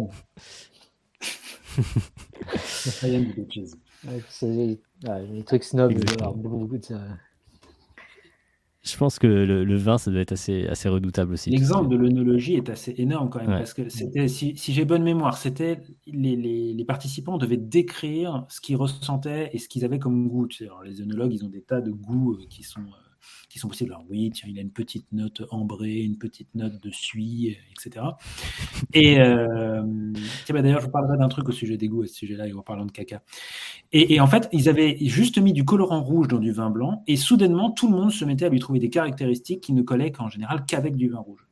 Alors, il y avait deux possibilités. euh, Enfin, c'était pas forcément contre les œnologues, parce que ce que ce qu'ils disaient aussi, c'est que globalement, les œnologues se basaient aussi sur l'apparence visuelle pour en tirer des goûts, mais c'est juste que l'interprétation des goûts qu'on en faisait variait par rapport à la, la vision purement. euh, euh, simplement par la vision. Et j'avais Mm. trouvé ça relativement fascinant. Moi, je bois pas de vin et j'aime pas ça, mais je trouvais ça assez, euh, je trouvais ça assez marrant. Ouais, ouais.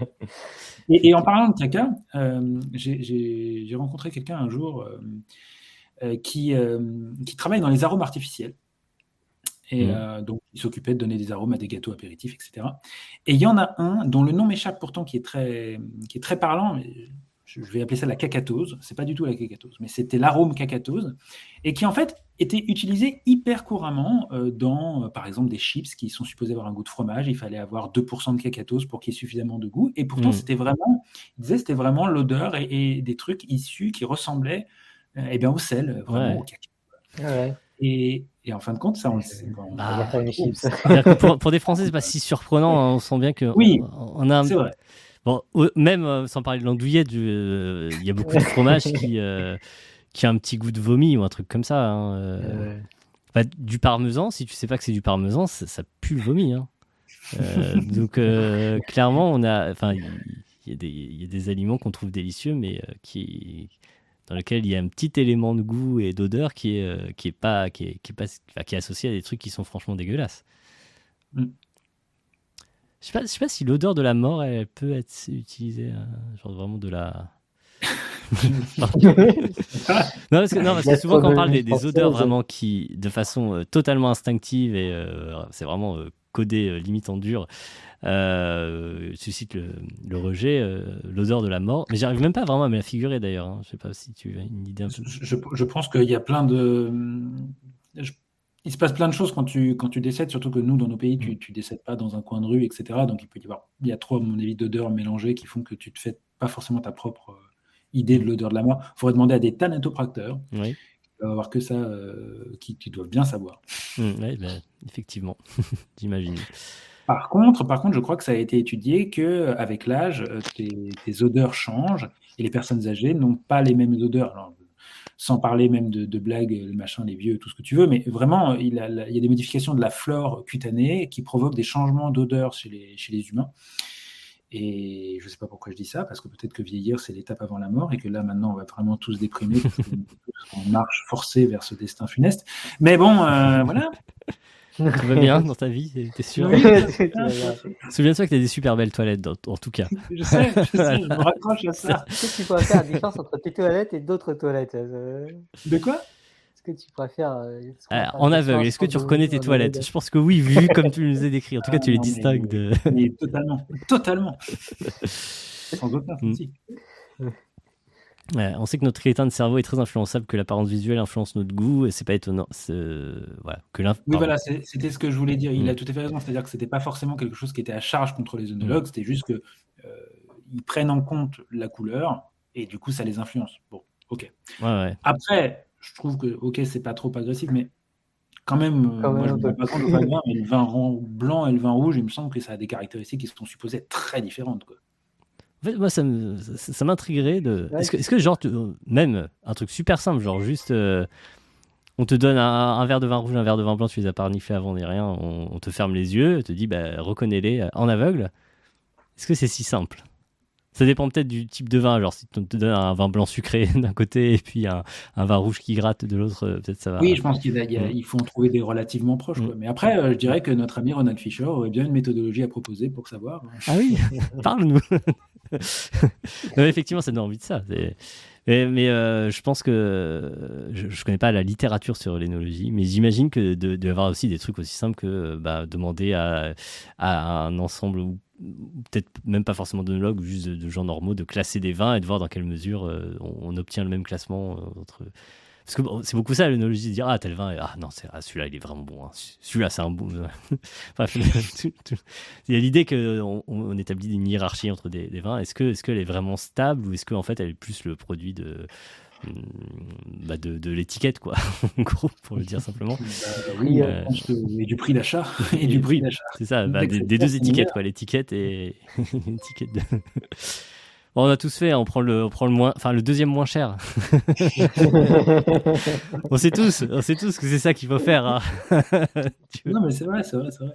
Mais euh, il y a, alors, il y a, c'est pas une, je pense pas que ce soit un truc qui soit très publié. Mais par contre, les, j'avais un pote qui faisait ça aussi à une certaine époque, qui organisait des tests euh, gustatifs où tu comparais différentes marques, différents trucs, etc.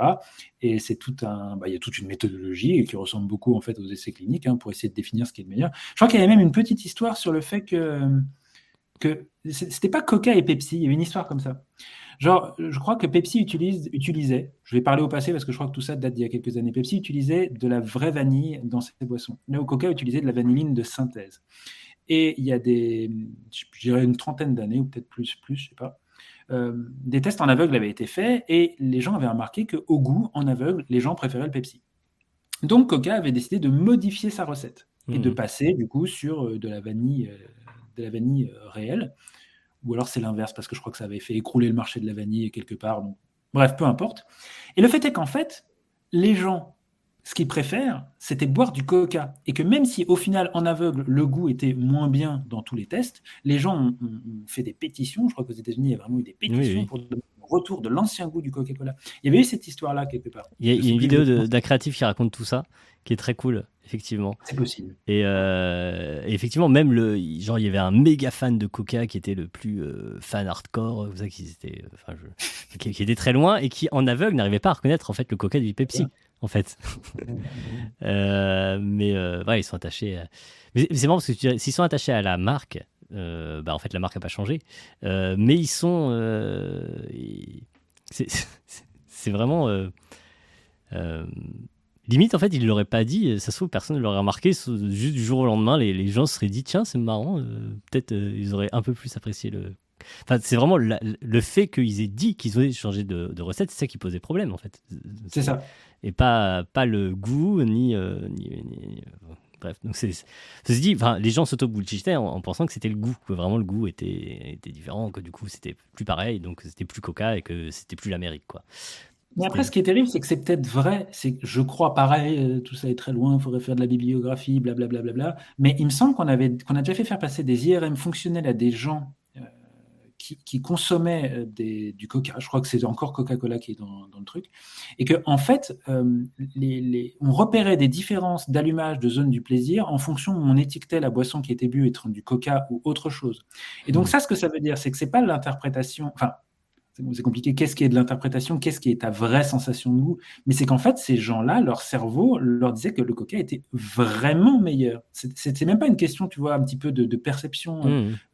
Pas vraiment de perception, mais une espèce de construction intellectuelle. Est-ce que je préfère le coca Non, c'est que leur cerveau leur envoyait je préfère ce truc-là. Il active plus d'air du plaisir chez moi. Mmh. Et c'est encore plus que simplement. C'est génial, en fait. Ouais, ouais. Je, je peux imaginer le truc, genre on t'ouvre une espèce de, de vieille bouteille de coca, tu, tu vois, le, le- le coca, euh, de- le faux coca de, comme ça, de marque distributeur, comme ça, te sert le verre et tu as, une sorte d'attente qui est que ça va, que ça va être moins bon. C'est complètement con. Ouais. Et tu vas voir cette attente-là. Est-ce que si on te sert dans la belle bouteille en verre comme ça, là, euh, le coca, hop, dans le verre, c'est le même truc.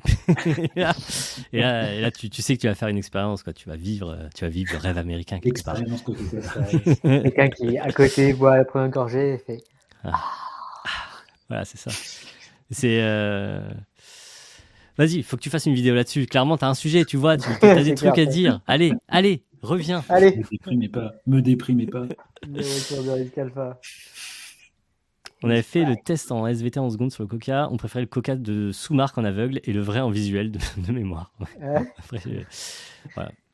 Fais, fais ça à grande ampleur. Allez, vas-y, tu, tu prends, prends 30. ça. euh, com- combien tu veux d'abonnés?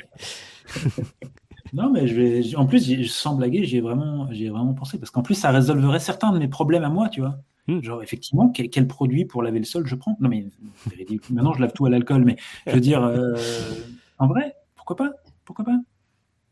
Allez, des vidéos. euh, Moi, je pense que c'est- ça l'avenir de, de, de Risque Mais c'est quand même ultra, c'est quand même ultra restreint. Là, je te dis en ce moment ma problématique.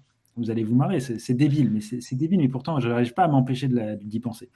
Mm. J'ai- posé mon carrelage moi-même et je l'ai posé plus ou moins n'importe comment. Donc il y a des traces de colle. La colle à carrelage, c'est comme un espèce de mortier ultra relou à enlever. Pour le retirer, il n'y a pas 36 000 solutions, faut taper dedans, au risque de péter le carrelage, ce que j'ai déjà un petit peu fait par endroit. Mais l'acide chlorhydrique, plus ou moins pur, semble marcher. Seulement, des gens me disent, oui, mais l'acide chlorhydrique pur, ça euh, rend le carrelage poreux. Mais qu'est-ce qu'est-ce que j'en sais? Est-ce que j'ai trouvé une- quelque chose qui me m'indiquait le niveau de porosité du carrelage différent sur- et quelles sont les conséquences de cette porosité? Donc, en Mm. fait, ce que j'aimerais prendre, c'est- là, dans ma tête, je me suis dit ça l'autre jour, je me suis dit, mais je vais prendre des morceaux de carrelage. Il y en a certains, je vais verser beaucoup d'acide chlorhydrique dessus, d'autres non. Et puis, je vais essayer de voir leurs propriétés, voir si ensuite je verse du gras dessus, si je verse des, des crasses dessus pour voir s'il y a une différence. Est-ce que ça vaut vraiment le coup que je me casse la tête à gratter mes 40 mètres carrés de carrelage absolument dégueulasse ou est-ce que je peux tout rincer à l'acide chlorhydrique tant pis pour l'écologie, mais à un moment, euh, voilà quoi. Hmm. Mais je, Je je- fais un vlog de ça et franchement. c'est clair, tu veux, tu Ouais, veux mais- tellement faire un vlog. c'est ultra restreint quoi. Ultra restreint. Ah, mais Mais il y a non, mais il y a un ça, côté hein. euh, vraiment, voilà, la, méthode, euh, une méthode pour euh, trancher des, des- des questions empiriques. euh, voilà, la, la science, euh, com- comment la science peut m'aider à faire des choix C'est beau, Oui. j'aime. Ou faire des, des, des, la recherche épidémiologique parmi les abonnés d'une vidéo, tu vois. Tu leur demandes de, faire des, de répondre à des questionnaires, de faire des trucs. J'ai plein d'idées, c'est pas les idées qui manquent, hein, c'est l'énergie. C'est l'énergie. Je lui ai déjà posé la question et je vais arrêter de le faire parce que oh, quelque part, ça devient presque une espèce de, de, de lubie qui pourrait tourner à la moquerie. Il n'en est pas question, mais des fois, je me demande, mais les, comment il fait? Quel est son secret? Quelle est sa magie, quoi, je veux dire, vraiment? C'est une IA. C'est, je sais pas. C'est une possibilité que j'ai, c'est ça, voilà, c'est pour ça que je l'ai dit. Quoi. Mm. Non, je ne pense pas que ce soit une IA. Ah, j'ai passé le test. T'arrives à, t'arrives à compléter la ligne comme ça, ou à cliquer sur le truc. Je ne suis pas humain. Je suis humain, pardon. ou laisser cloner, c'est, c'est une autre solution. Ouais, Il y en a un qui je crie suis tellement le moment. débordé par de trucs. euh, Mais en vrai, euh, vous êtes déjà posé la question. On s'éloigne complètement. hein. Vous dites qu'on voulait aller vous coucher, mais admettons qu'un jour, quelqu'un vous dit bah, Attends, j'ai un pouvoir magique, je te clone. Et soudainement, voilà, à côté de Lé, un deuxième Lé apparaît, à côté de Thibaut, un deuxième Thibaut apparaît. Ouais. À quel point vous pensez que vous allez collaborer? Mais moi, je me pose la question. Genre, un jour, je me réveille, il y a quelqu'un qui. Quelqu'un m'a dupliqué. Est-ce que je suis mon propre pote? Est-ce que j'ai envie de l'être? Est-ce que j'ai envie de m'auto-aider? Est-ce que j'ai vraiment envie de genre de. On organise notre vie de façon séparée afin de pouvoir faire plus de trucs et d'être stylé Euh, Est-ce qu'on fait des plans à 3 avec notre meuf qui, elle, ne sait pas cloner? Enfin, Je veux dire, il y a quand même plein Oui. de trucs. Je suis d'accord. suis- Non, c'est une très bonne question. Je, je pense que ça peut diviser vraiment les, les- les catégories de gens. Il y a, il y a des gens qui, qui, qui auraient envie d'être. euh, genre, pour qui leur meilleur, leur meilleur pote, ce serait leur clone. Et il y a une catégorie de gens pour qui ce serait vraiment euh, le contraire, quoi. Ce serait leur, leur pire ennemi. Moi, je sais pas. Je. C'est. C'est. euh, Ça, dépend à quel mot. euh, en admettant qu'on on se clone de telle façon à ce qu'on ne sache pas qui est l'original, par exemple. Je pense que ça, ça serait un point important. Genre, il n'y a, pas un ori... euh, on, on arrive avec une situation épistémique qui est, qui est identique et euh, aucun, moyen, aucun moyen de savoir. Je, je pense ce genre de situation. Est-ce que. Euh, Bon, moi, je serais Hmm. content. Ça fait plus de d'IA pour la sécurité des IA. bon, outre Je sais pas les. si je suis ami, mais moi, je suis content. Une vidéo par jour, s'il y en a deux. hein. Une vidéo par jour. c'est clair. Parce qu'ils vont. euh, Parce que c'est. c'est- c'est- c'est- Euh, moi, je sais pas. Moi, peut-être. euh, oui, du coup, j'en profiterai pour faire euh, peut-être euh, une vidéo par semaine. Ou euh, pour écrire. euh, genre, il y en a un qui écrit un livre, l'au- l'autre qui, euh, qui fait des vidéos. C'est vrai que ça, ça peut, ça peut aider, on est d'accord. Mais en vrai, c'est un thème de, de science-fiction qui est, qui est assez marrant, ce truc-là. ouais. Je trouve je trouve que c'est une bonne question. Non, mais genre, si tu la prends vraiment au sérieux, genre. euh, Oui, bon, oui, après, oui. le problème, c'est que si j'essaie de, rai- de raisonner vraiment de façon réaliste, je me dis, bon, il y a trop, il y a trop d'obstacles du genre, euh, euh, je vais d'abord être totalement paniqué, etc. Enfin bref, je vais obsédé par le côté, bon, comment ça se fait qu'il y a un clown qui est là? En admettant que ce soit un truc relativement standard, genre, on sait que de temps en temps, ça arrive. C'est pas, pas très. C'est- relativement, et c'est plutôt bien accepté, il n'y a pas de souci. Genre, il y a- il y a tout- tout- tous les cas de figure se présentent. Euh, je pense que quand même, je collaborerais, que je me- je m'entendrais plutôt bien. Mais, euh, genre, euh, genre je, je pense que je serais pas très à l'aise, en fait. Je pense que je serais pas très à l'aise avec un double de moi. Genre, ça serait plus d'un point de vue organisationnel. Genre, euh, ça serait cool, oui, ok, bon, tu t'occupes du. euh, ok, t'écris ça, t'écris ce chapitre-là, ouais, ok, ça va être chiant. Et, euh, et euh, ce genre de choses, on se répartit les tâches.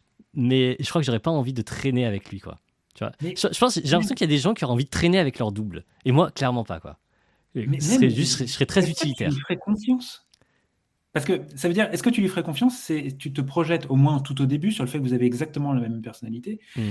Est-ce que tu lui fais confiance, sachant comment toi tu es? Tu peux peut-être imaginer si tu te retrouves dans la situation. Est-ce que tu te fais confiance envers lui? Mm. Tu vois, moi même ça, c'est pas évident. Qu'est-ce Ouais, qui je va crois- l'empêcher je crois de qu'en fait, ce qui me ferait peur, ça serait genre une dérive de personnalité.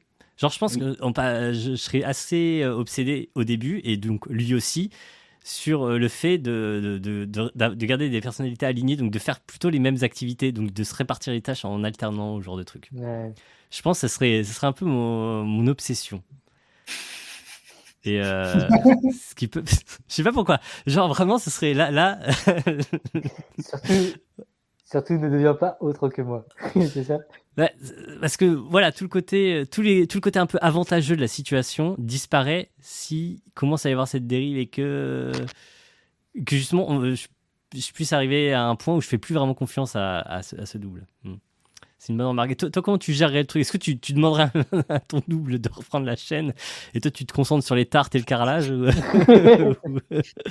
ou tu essayes de répartir les tâches la, la, vraie question, c'est euh... Attends, on a le droit de parler. Je sais, sur Twitch, à quel point on est à l'aise pour parler de cul euh, exactement? J'en sais rien. Écoute, j'ai jamais eu de problème jusque-là. Euh... Ah, parce que on a passé... Il y a une question de terminologie quand même qui m'intéresse. C'est si je le masturbe, c'est de la masturbation ou ah. c'est autre chose, tu vois? J'avoue que j'ai pas abordé ces angles-là. Euh... Pourtant, il faut y penser très vite. Hein. Moi, moi, je pense que je serais. Non. Chacun s'occupe ouais, de non, soi. Ouais. On est, on est bon. On va pas. ouais. Non, mais la situation serait vraiment. Euh... Moi, je pense que ça me ferait flipper à mort parce que euh, je, je pense que je pourrais pas me faire confiance parce que je suis quelqu'un d'assez, euh, je sais pas si le terme égoïste est, est, est important, mais euh, la seule chose que j'ai et dont je suis à peu près sûr, c'est que j'existe et que je suis moi. Et, et, si tu veux, entre guillemets, je verrais vraiment ça comme une menace, je pense, et je me sentirais pas à l'aise, d'autant plus que je sais comme c'est mon clone parfait, lui ressent exactement la même chose. Hmm. Une espèce de cercle vicieux. Ouais, une sorte de dilemme du prisonnier, il dit il va, il va vouloir me buter parce que j'ai clairement envie de le buter.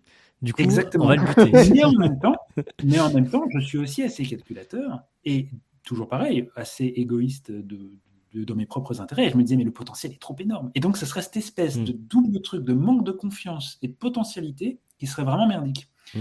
Mais en vrai, je pense qu'effectivement, les personnalités, se... on ne peut pas vivre la même expérience chacun de notre côté. Et je pense que les personnalités se, se cindraient beaucoup trop vite. Tu vois, j'en envoie un faire du carrelage et l'autre euh, l'autre faire que des vidéos YouTube. Donc il y en a un qui se développe intellectuellement, machin. C'est pour ça qu'il faut alterner. Faut... Moi, je serais assez voilà, oui. par le fait d'alterner. Ouais, les... alterner et... mm.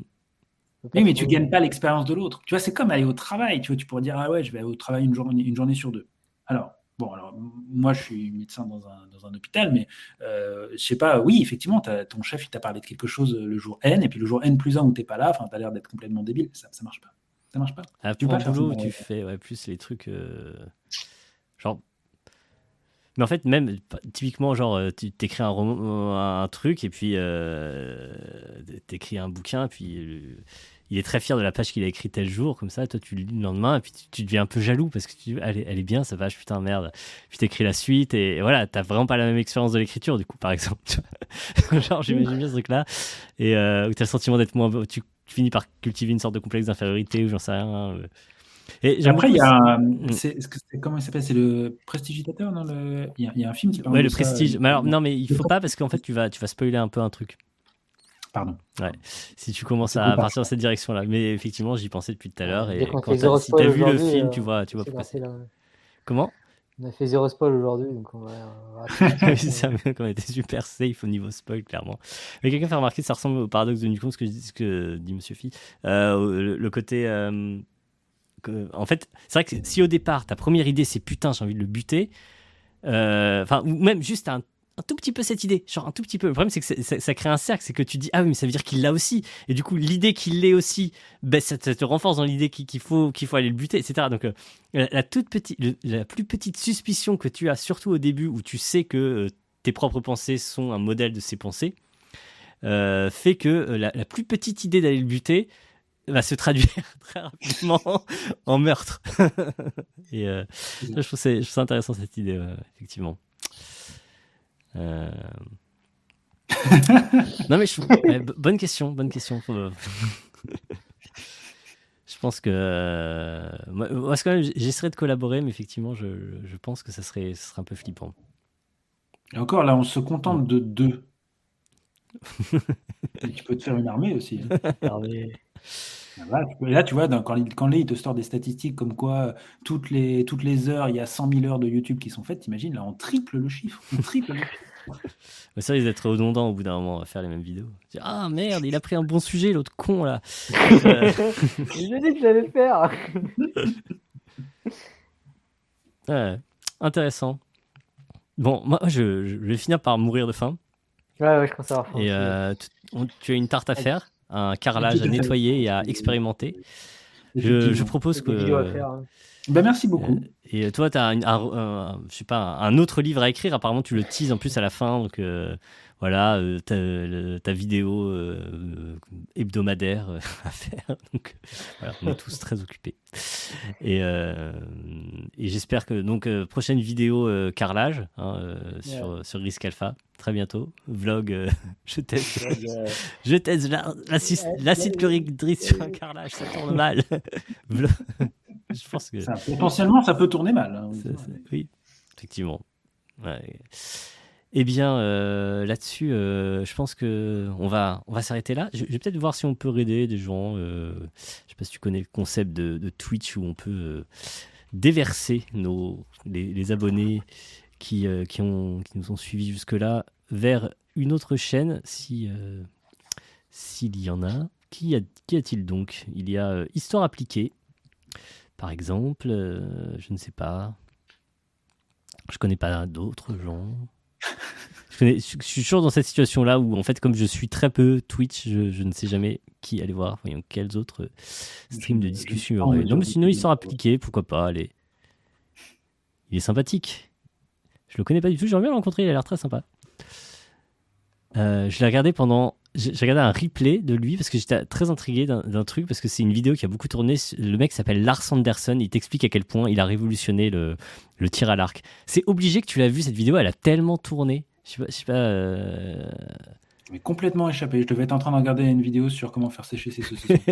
Écoute, il y, a- il y a des trucs sur. euh, il y a Nota Bene et Art Defecator. Ouais, mais il y a le choix, dis donc. Euh, bah, qui, qui, qui vous préférez? Juste, juste pour revenir sur le truc de Lars Anderson, donc c'est un mec qui t'explique. Non, mais je, je trouve ce truc génial. Il Il n'a pas si fin que ça. hein. Comment? Comment? Il n'a pas si fin que ça. Ouais, pardon, ouais, c'est vrai. Non, mais si, si. Euh, moi, prochaine vidéo, euh, bah, alors je prépare le truc sur la conscience, ça va me prendre du temps, du temps, du temps. Je vais peut-être sortir une petite vidéo bonus pour euh, autour de. un peu avant Noël, je pense. Petite vidéo euh, qui devrait pas me prendre trop de temps, mais je sens que je suis en train de préparer le truc, puis en fait, ça va me prendre trop de temps, mais voilà, petite vidéo euh, pas totalement. euh, Enfin, voilà, un peu, un, peu, un peu spéciale, comme on dit, sur YouTube. Euh, voilà, rien de, rien de très, très sérieux. Rien de trop drôle non plus. Enfin bref, je sais pas comment vendre le truc. Euh, bref, euh, le, truc de Lars Anderson, juste, bah voilà, c'est une vidéo qui a énormément tourné d'un mec qui, se filme en train de faire des trucs à l'arc, comme ça, qui explique que c'est, il a redécouvert une technique antique et la façon dont se battaient les vrais archers, etc. Et, euh, et c'est voilà, c'est vraiment, il a passé une heure à s'énerver dessus, histoire appliquée. C'était c'était assez drôle et, euh, intéressant aussi sur euh, la constitution des techniques de combat anciennes, etc. Bref, euh, je trouvais ça euh, sympathique. Bref. Du coup, euh, voyons que, fait Nota Bene par exemple? Moi j'aimerais bien euh, voir Nota Bene. Voilà un petit peu de, vulgarisation sérieuse. hein. On va arrêter de parler de caca. Euh, hop, c'est parti. Voyons. euh, Comment je fais? Je suis à ce stade-là d'être. Euh, je crois je clique là. Hop, il faut que. Non, c'est pas du tout là. Ok, je n'y arrive pas. Je n'y arrive pas. Je, je suis perdu. Non, c'est là-dedans. Non, pas du tout. Raté encore. Excusez-moi. Je crois que je vais abandonner, mais je n'y arrive pas. Putain, merde. Je suis vraiment. une- Comment on fait un raid? Merde. Je devrais y arriver maintenant. Tout à l'heure, Tableau de bord- ah, c'est ça, tableau de bord des créateurs. fois quand on fait des trucs techniques, mais là, tu as des, plein de gens qui te regardent et tu es vraiment obligé de meubler. Je clique ici. Non, c'est ça. mais c'est ce que tu fais. Euh, voilà, j'y suis, c'est bon, j'ai réussi, je suis pas si nul. Hop. Mais oui, c'est tellement important le caca. Euh, ben voilà. Hop, nota bene. Hop, lancez le raid. C'est parti. Et, euh, et ben merci à toutes celles et ceux qui sont restés euh, jusque-là pour nous écouter. euh, D'abord parler de caca, puis de points noirs, puis. euh, puis on a terminé sur, euh, sur quoi euh, Sur le carrelage et sur. euh, et sur euh, les vins. C'est quand même important. Euh, merci à, à- donc à, à tout le monde d'être d'être resté là. Voilà, je vous dites coucou à, à Ben et euh, voilà. Euh, merci euh, merci à vous et euh, à bientôt. Et je ne sais jamais comment terminer ces lives. D'ailleurs, un truc que je ne sais pas, pour tout vous dire, c'est que je ne sais pas euh, à quel moment ça se coupe en fait. C'est très bizarre. Là, ça y est, c'est Je crois que ça s'écoute. ça- ça- donc ça a dû couper au milieu d'une phrase totalement aléatoire. Je ne sais pas. Voilà. À quel- C'est bien, il y a- une espèce de, de suspense du coup autour de ça. Euh, C'est finir par un cliffhanger, tu vois, tu t'apprêtes à dire un truc de ouf et tout sur, Ouais. sur ta vie, sur c'est ça, et donc bam le problème c'est que Ouais. même si je voulais faire ça, j'y arriverais pas parce que je ne comprends pas à quel moment ça coupe. J'ai pas, j'ai pas de retour à moi qui me dit à quel moment ça coupe. C'est très bizarre. Donc, euh, donc voilà. Donc là, euh, du coup, je crois qu'on est entre nous maintenant. Euh, je, vais, je vais passer sur l'écran de fin du truc, et puis je vais, puis je vais arrêter le stream, et puis voilà.